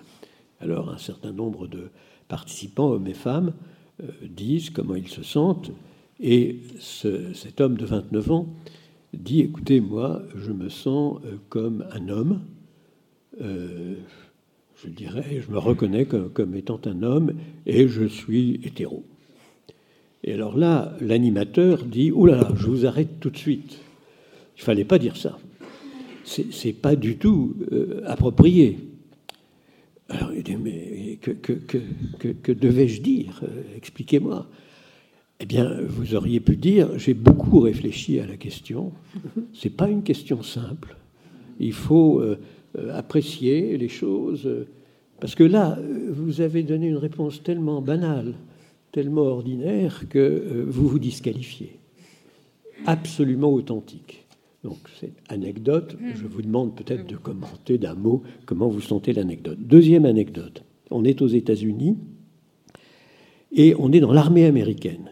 Et l'armée américaine, c'est un sujet très débattu, doit absolument, évidemment, euh, initier l'ensemble des militaires, en l'occurrence des officiers de l'armée de l'air, à la diversité sexuelle et de genre. Et euh, les slides qui accompagnent les leçons de, de diversité euh, commencent de la manière suivante. Si vous êtes, et if you are, un homme cisgender. C'est-à-dire, si vous vous reconnaissez comme étant un homme, vous n'êtes pas transgender, vous êtes cisgender. Alors, ne regardez pas, n'allez pas plus loin, c'est pas pour vous. Si vous êtes une femme cisgender, alors vous pouvez regarder. Si vous êtes une femme transgender, alors continuez à regarder avec attention. Et ensuite défile tout le LBGTQI, etc. Et Là, pour le coup, il y a quelque chose qui est étrange parce que les gays cisgender, c'est-à-dire les gays qui se reconnaissent comme étant des hommes, ne sont pas du tout intéressants dans cet euh, exposé du point de vue de la diversité. Parce que ce qui est intéressant, c'est le trans. Ce n'est pas euh, le fait d'être soi-même gay. Euh. En revanche, pour une femme, à l'évidence, dans cet exposé, fait aux officiers de l'armée américaine, on est dans une autre catégorie où effectivement on peut, même si on, des femmes se reconnaissent en femmes, on doit poursuivre, disons, l'apprentissage. Dernier point, alors c'est plutôt une question. Euh, Michel Pébroux nous a expliqué qu'effectivement il y avait une dichotomie qui devient de plus en plus flagrante entre la culture musulmane, islamique, et euh, la culture occidentale woke, mais en, voie d'expansion considérable, y compris dans notre pays. Il y a une autre dichotomie, me semble-t-il, avec les régimes autoritaires qui euh, se prétendent religieux. Et donc, je, vois l'opposition entre nous et Poutine. Poutine, d'ailleurs, en fait un argument très fort de sa lutte contre l'Occident. Euh, d'une certaine manière, euh, la Hongrie euh, entend elle aussi ne pas être dans ce mouvement occidental qui vient des États-Unis, mais qui hmm. ou du monde anglo-saxon, mais qui se répand absolument partout. Est-ce que vous pouvez commenter cette opposition entre une orthodoxie autoritaire, disons, et ce qui se passe en Occident Oui, et d'ailleurs, fin octobre, Vladimir Poutine a fait un discours très très euh, très, très agressif envers l'Occident en enfin, en faisant de la, guerre en Ukraine une forme de croisade civilisationnelle contre l'Occident. Et c'est un mélange en fait de discours décolonial woke, justement, puisqu'il accusait l'Occident d'avoir colonisé, d'avoir pillé, d'avoir d'avoir été raciste, etc. Et en même temps, un discours anti-woke, puisqu'il il disait que l'Occident il parlait de, justement de la question trans en disant euh, je ne veux, nous ne voulons pas d'une civilisation où euh, à l'école on apprend aux petites filles, aux petits garçons qui peuvent changer de sexe, etc., etc. Donc effectivement, je pense que c'est un ressort euh, très puissant de, rejet, enfin en tout cas du modèle du modèle occidental qui participe d'un discours général. Mais de la même manière, je pense que ce serait comment dire un piège en opposition au régime autoritaire, de faire de ces valeurs de déconstruction nos valeurs, c'est-à-dire les brandir en étendard en disant, voyez, Poutine est contre, donc c'est bien. Euh, je pense que ce serait idiot parce que euh, c'est pas parce que les régimes autoritaires rejettent euh, ces excès du, du, libéralisme que nous devons les porter en étendard et nous avons bien tendance, nous avons tendance à le faire justement au sein de l'Union européenne en disant finalement euh, puisque ces valeurs sont critiquées, portons-les en étendard plutôt que de nous inviter à l'introspection euh, et à dire est-ce que finalement euh, le régime de la démocratie libérale n'est pas peut-être allé trop loin en matière de revendication de droits individuels et dans une déconstruction systématique de, des valeurs traditionnelles, eh bien, nous avons tendance à dire, puisque de toute façon les régimes autoritaires sont contre, eh bien, allons encore davantage là-dedans et brandissons-les en, en, étendard. Et je crois que c'est un piège, oui, très, très prégnant, notamment au sein de l'Union européenne où euh, voilà, on fait de ces valeurs-là euh, notre identité constitutionnelle profonde. Et je crois que ça ne fait que creuser justement euh, la défiance et le, le, l'abysse qui nous sépare du, reste du, monde non occidental, même si évidemment il ne faut pas non plus souscrire aux dérives autoritaires par rejet de nos propres valeurs. Voilà. Mais je, voilà, je, crois qu'il y a un piège là qui, qui, est sous nos yeux, qui se dresse euh, qui se tend et dans lequel il ne faut pas tomber. Merci. Euh, Jean-Claude Casanova euh, Merci, Monsieur le Président. J'ai écouté avec beaucoup d'intérêt l'exposé lumineux de clarté de Madame Bastier, mais je me disais un peu en moi-même, dans la satisfaction que j'éprouvais à l'entendre, est-ce que j'aurais éprouvé la même satisfaction si les mêmes propos avaient été tenus par un homme il faut vous déconstruire. Ce qui, m'amène à, vous poser une question et à revenir sur un propos de notre confrère euh, euh Mattei sur le, problème du transgenre. Le, le mouvement d'égalité entre les hommes et les femmes est, si j'ose dire, un, mouvement naturel euh, dans ce que Tocqueville appelait l'esprit démocratique, l'aspiration générale à l'égalité. Il y a, Tocqueville rappelle la formule de Rousseau très claire dans ce que les femmes et les hommes ont de commun, ils sont égaux, et dans ce qu'ils ont de différent, ils ne sont pas comparables. Donc euh, le mouvement va vers l'égalité, mais persiste une forme de différence qui évidemment euh, peut, poser, peut poser des problèmes. Et dans la grande histoire de l'Angleterre qu'avait faite Elia Levy, et qui était un livre qu'il pensait comme le pendant de la démocratie en Amérique. Il avait comme idée que l'Angleterre n'avait pas inventé la démocratie, que c'était essentiellement les États-Unis et la France qui avaient eu l'idée de la démocratie, l'idée de l'égalité, que l'Angleterre était libérale mais devenait démocratique, et il terminait son histoire en 1914 et il disait en 1914, il reste trois problèmes à régler en Angleterre, qui sont des problèmes d'égalité, le problème impérial, le problème social et le problème féminin. Il est, à ma connaissance, le premier grand historien à considérer que le problème féminin était un grand problème historique. Mais pour en revenir à la situation actuelle, bien sûr, dans la revendication féministe et dans la querelle du genre, il y a un élément exagéré de revendication, comme dans toutes les revendications égalitaires. Dans les revendications égalitaires, euh, dans la plainte égalitaire, il y a une, exagération, mais en mmh. même temps, le mouvement s'accomplit. Et dans ce qui concerne les transgenres, qui sont une infime minorité, euh, le problème féminin est un très grand problème parce que les femmes sont la moitié de l'humanité. Euh, le, problème du transgenre est relativement restreint. Je viens de lire des statistiques américaines sur les logements occupés par des personnes du même sexe il y a 1,25% des logements américains qui sont occupés par des personnes du même sexe. Et sur ces 1,25%, il y en a 1% qui sont occupés par des, périodes, des personnes du même sexe mariées. Donc déjà, le problème du mariage de personnes du même sexe était un problème d'une minorité relative très faible. Mais le problème du transgenre est le problème d'une infime minorité qui a le même point de départ que le problème de l'égalité. Ça concerne simplement une toute petite minorité, mais c'est le même problème que le problème féminin. C'est-à-dire que ce qu'on appelait autrefois les travelots, euh, certains le revendiquaient, hommes ou femmes d'ailleurs, c'était des hommes qui voulaient être femmes ou des femmes qui voulaient être hommes, le revendiquaient, mais manifestement c'était une infime minorité qui souffrait, qui, mhm. qui se sentait méprisée par une grande...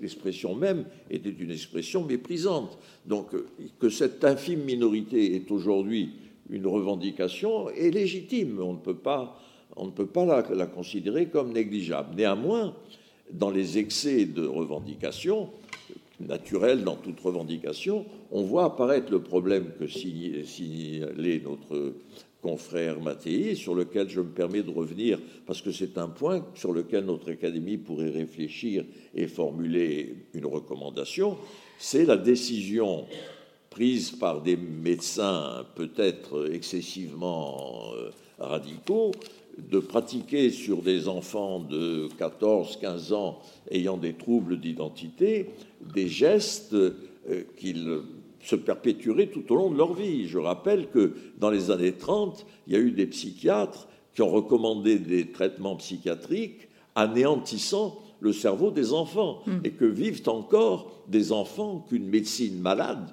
une médecine absurde, acceptée par la société des années 30, ont accepté des opérations définitives sur des enfants, si vous voulez, les, privant de toute conscience, et il faudrait éviter la même chose pour des enfants d'aujourd'hui qui ayant le moindre trouble, euh, avec des, avec des parents un peu absurdes qui lisent des journaux absurdes où il y a des revendications excessives et qui transforment des filles en garçons et des garçons en filles à l'âge de 15 ans de façon irréversible. Et là, je crois qu'il y a un, cas politique extrêmement concret sur lequel une réflexion serait nécessaire et sur laquelle, laquelle notre Académie serait à s'appliquer. Merci, Monsieur le Président. Je vous en prie. Euh, oui, si vous souhaitez. Non, non, je, non, mais je pense que vous avez raison, c'est une minorité, mais euh, il y a quand même un phénomène de contagion sociale euh, et de mode qui fait que, justement, par exemple, aux États-Unis, vous avez 20% des adolescents américains qui se définissent comme non genrés, enfin, n'appartenant ni homme ni femme. Donc ça commence à faire un peu plus que 1%, euh, et, ça a des conséquences, on l'a vu, enfin, parfois irréversibles quand ils décident de changer de sexe. Donc je ne crois pas que. Voilà.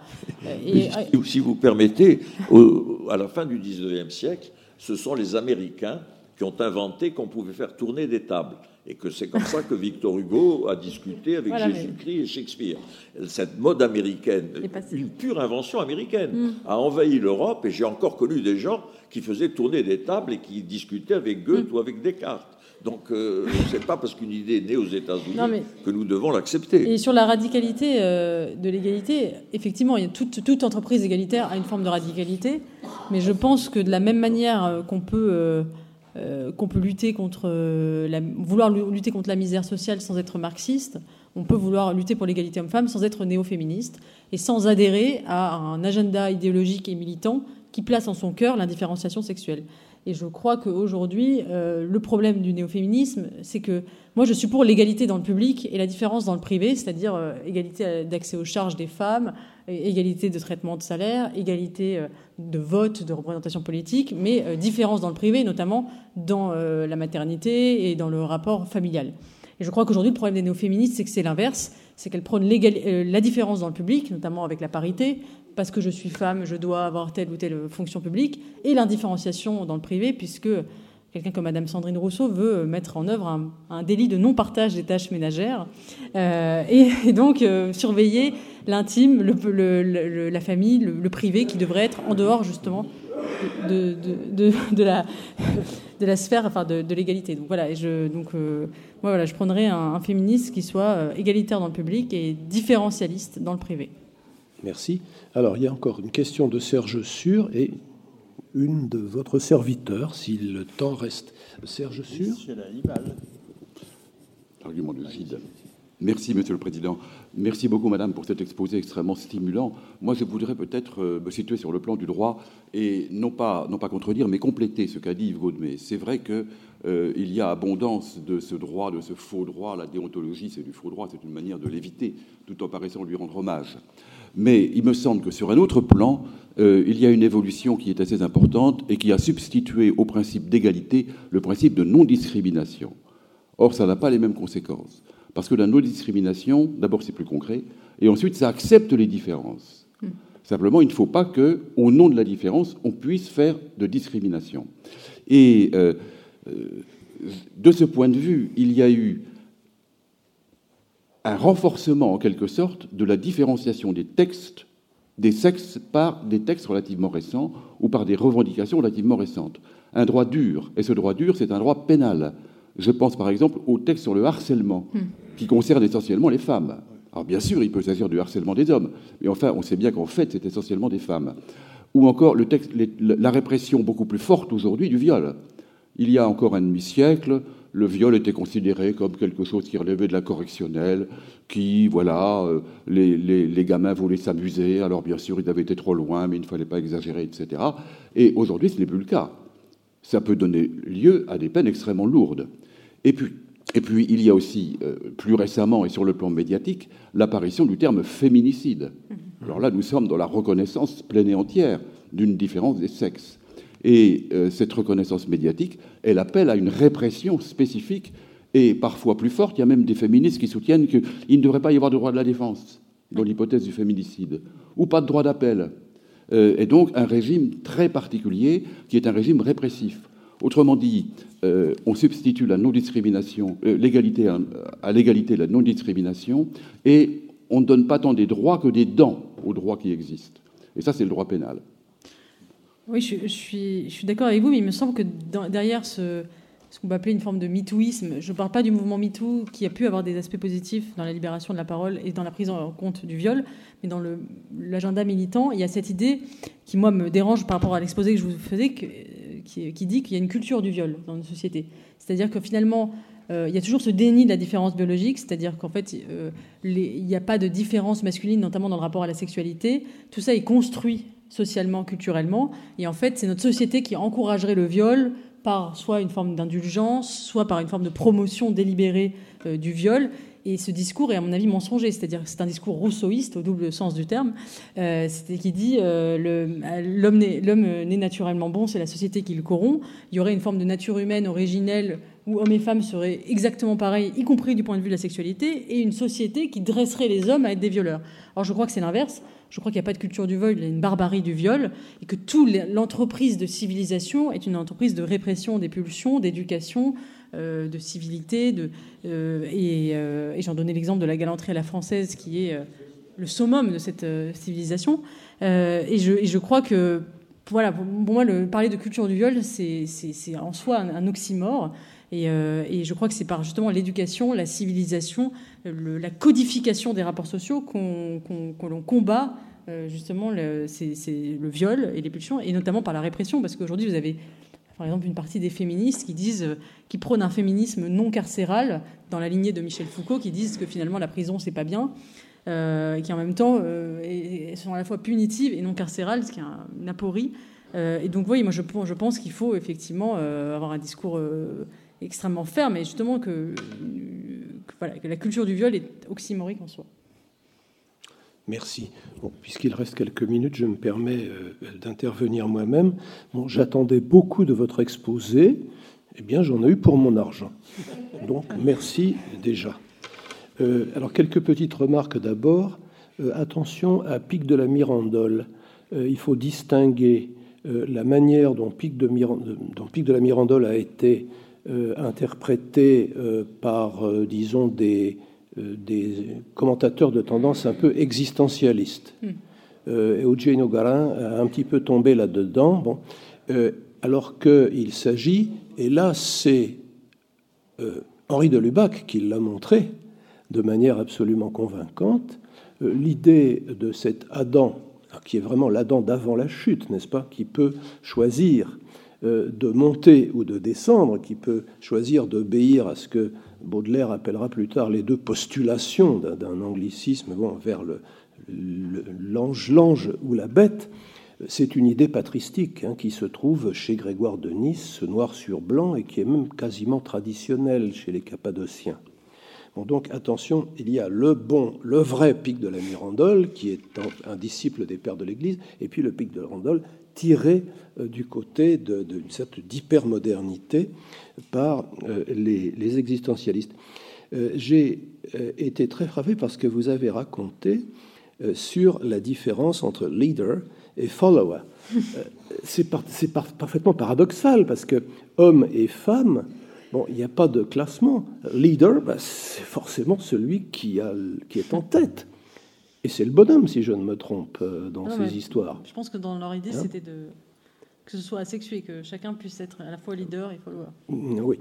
Enfin, allons-y. Mais euh, euh, le, paradoxe de la situation, de la, le paradoxe de la libération de la femme est quand même quelque chose qui mérite d'être souligné. Je me souviens, bon, c'est peut-être pas le lieu de, de, ce genre de référence. Mais rassurez-vous, il ne s'agit pas de BD.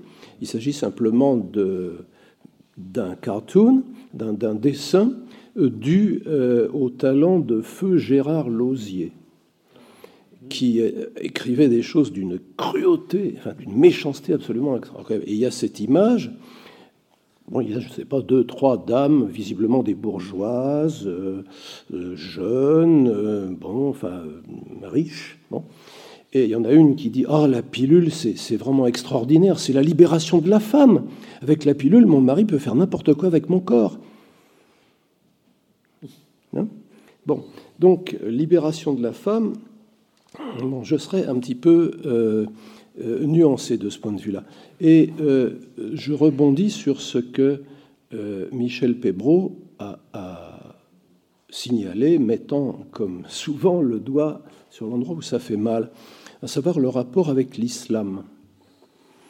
Euh, je me souviens d'une conversation avec notre ami Alain Besançon, donc qui ne peut plus venir pour des raisons de santé, et euh, qui me disait, euh, en, pensant à ses propres étudiantes hein, des hautes études, que la libération de la femme, ce qu'on appelle libération de la femme, c'était très bien pour une étroite élite de superwomen qui était capable de concilier euh, une vie familiale riche, une vie professionnelle euh, pleine de succès, etc. Mais pour le commun des mortels, des dames, cela pouvait aboutir à ce que elle se retrouve à 50 ans, seule, sans enfant, bon, et euh, dans une situation affective extrêmement pénible. Je connais moi aussi des cas de ce genre-là. Et pour ce genre de femmes, l'islam représente la sécurité. Avoir un mari qui pourrait peut-être vous répudier si la charia était au pouvoir, mais comme ça n'est pas le cas en France, la législation française favorise objectivement la conversion à l'islam, puisque vous ne risquez pas de vous faire répudier. Donc vous avez un mari, vous avez des enfants, bon, vous, euh, avez des règles euh, assez précises, euh, vestimentaires, alimentaires et autres, et d'une certaine manière, vous êtes tranquille.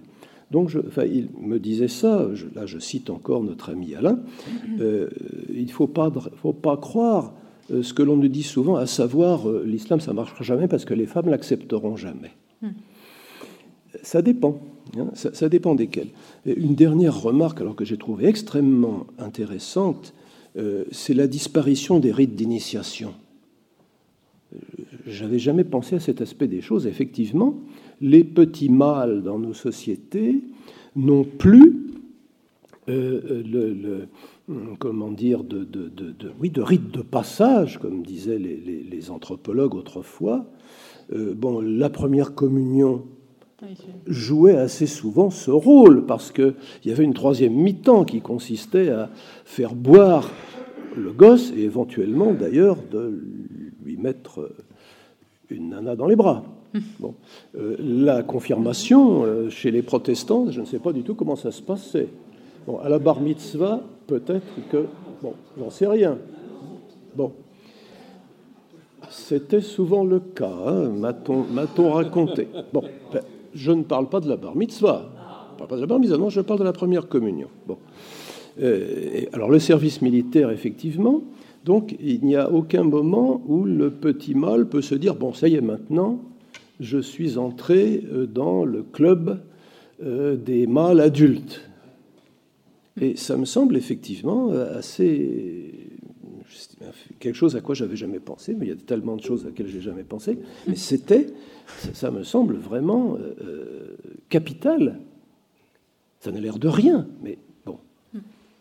Il n'y a pas de moment où l'on peut se dire bon, ça y est, à partir de dorénavant être désormais inclus, je suis du côté des adultes mâles. C'est curieux. À quoi vous attribuez ça à, une tendance générale ou, Non, mais comme je le disais, je pense que c'est il y a, y a un effondrement de, de beaucoup d'institutions et, de, et de beaucoup de rites, mais euh, je pense que pour les, pour les jeunes garçons, c'est plus important que pour les jeunes filles. Parce que, comme je le disais, il y a quelque chose de plus transmis, de plus naturel, de plus spontané ah, dans la féminité. Fille règles. Voilà, exactement, euh, de plus spontané. Et puis, elle est, voilà, son corps se rappelle à elle. Le, jeune garçon, il a besoin d'entrer dans l'âge adulte.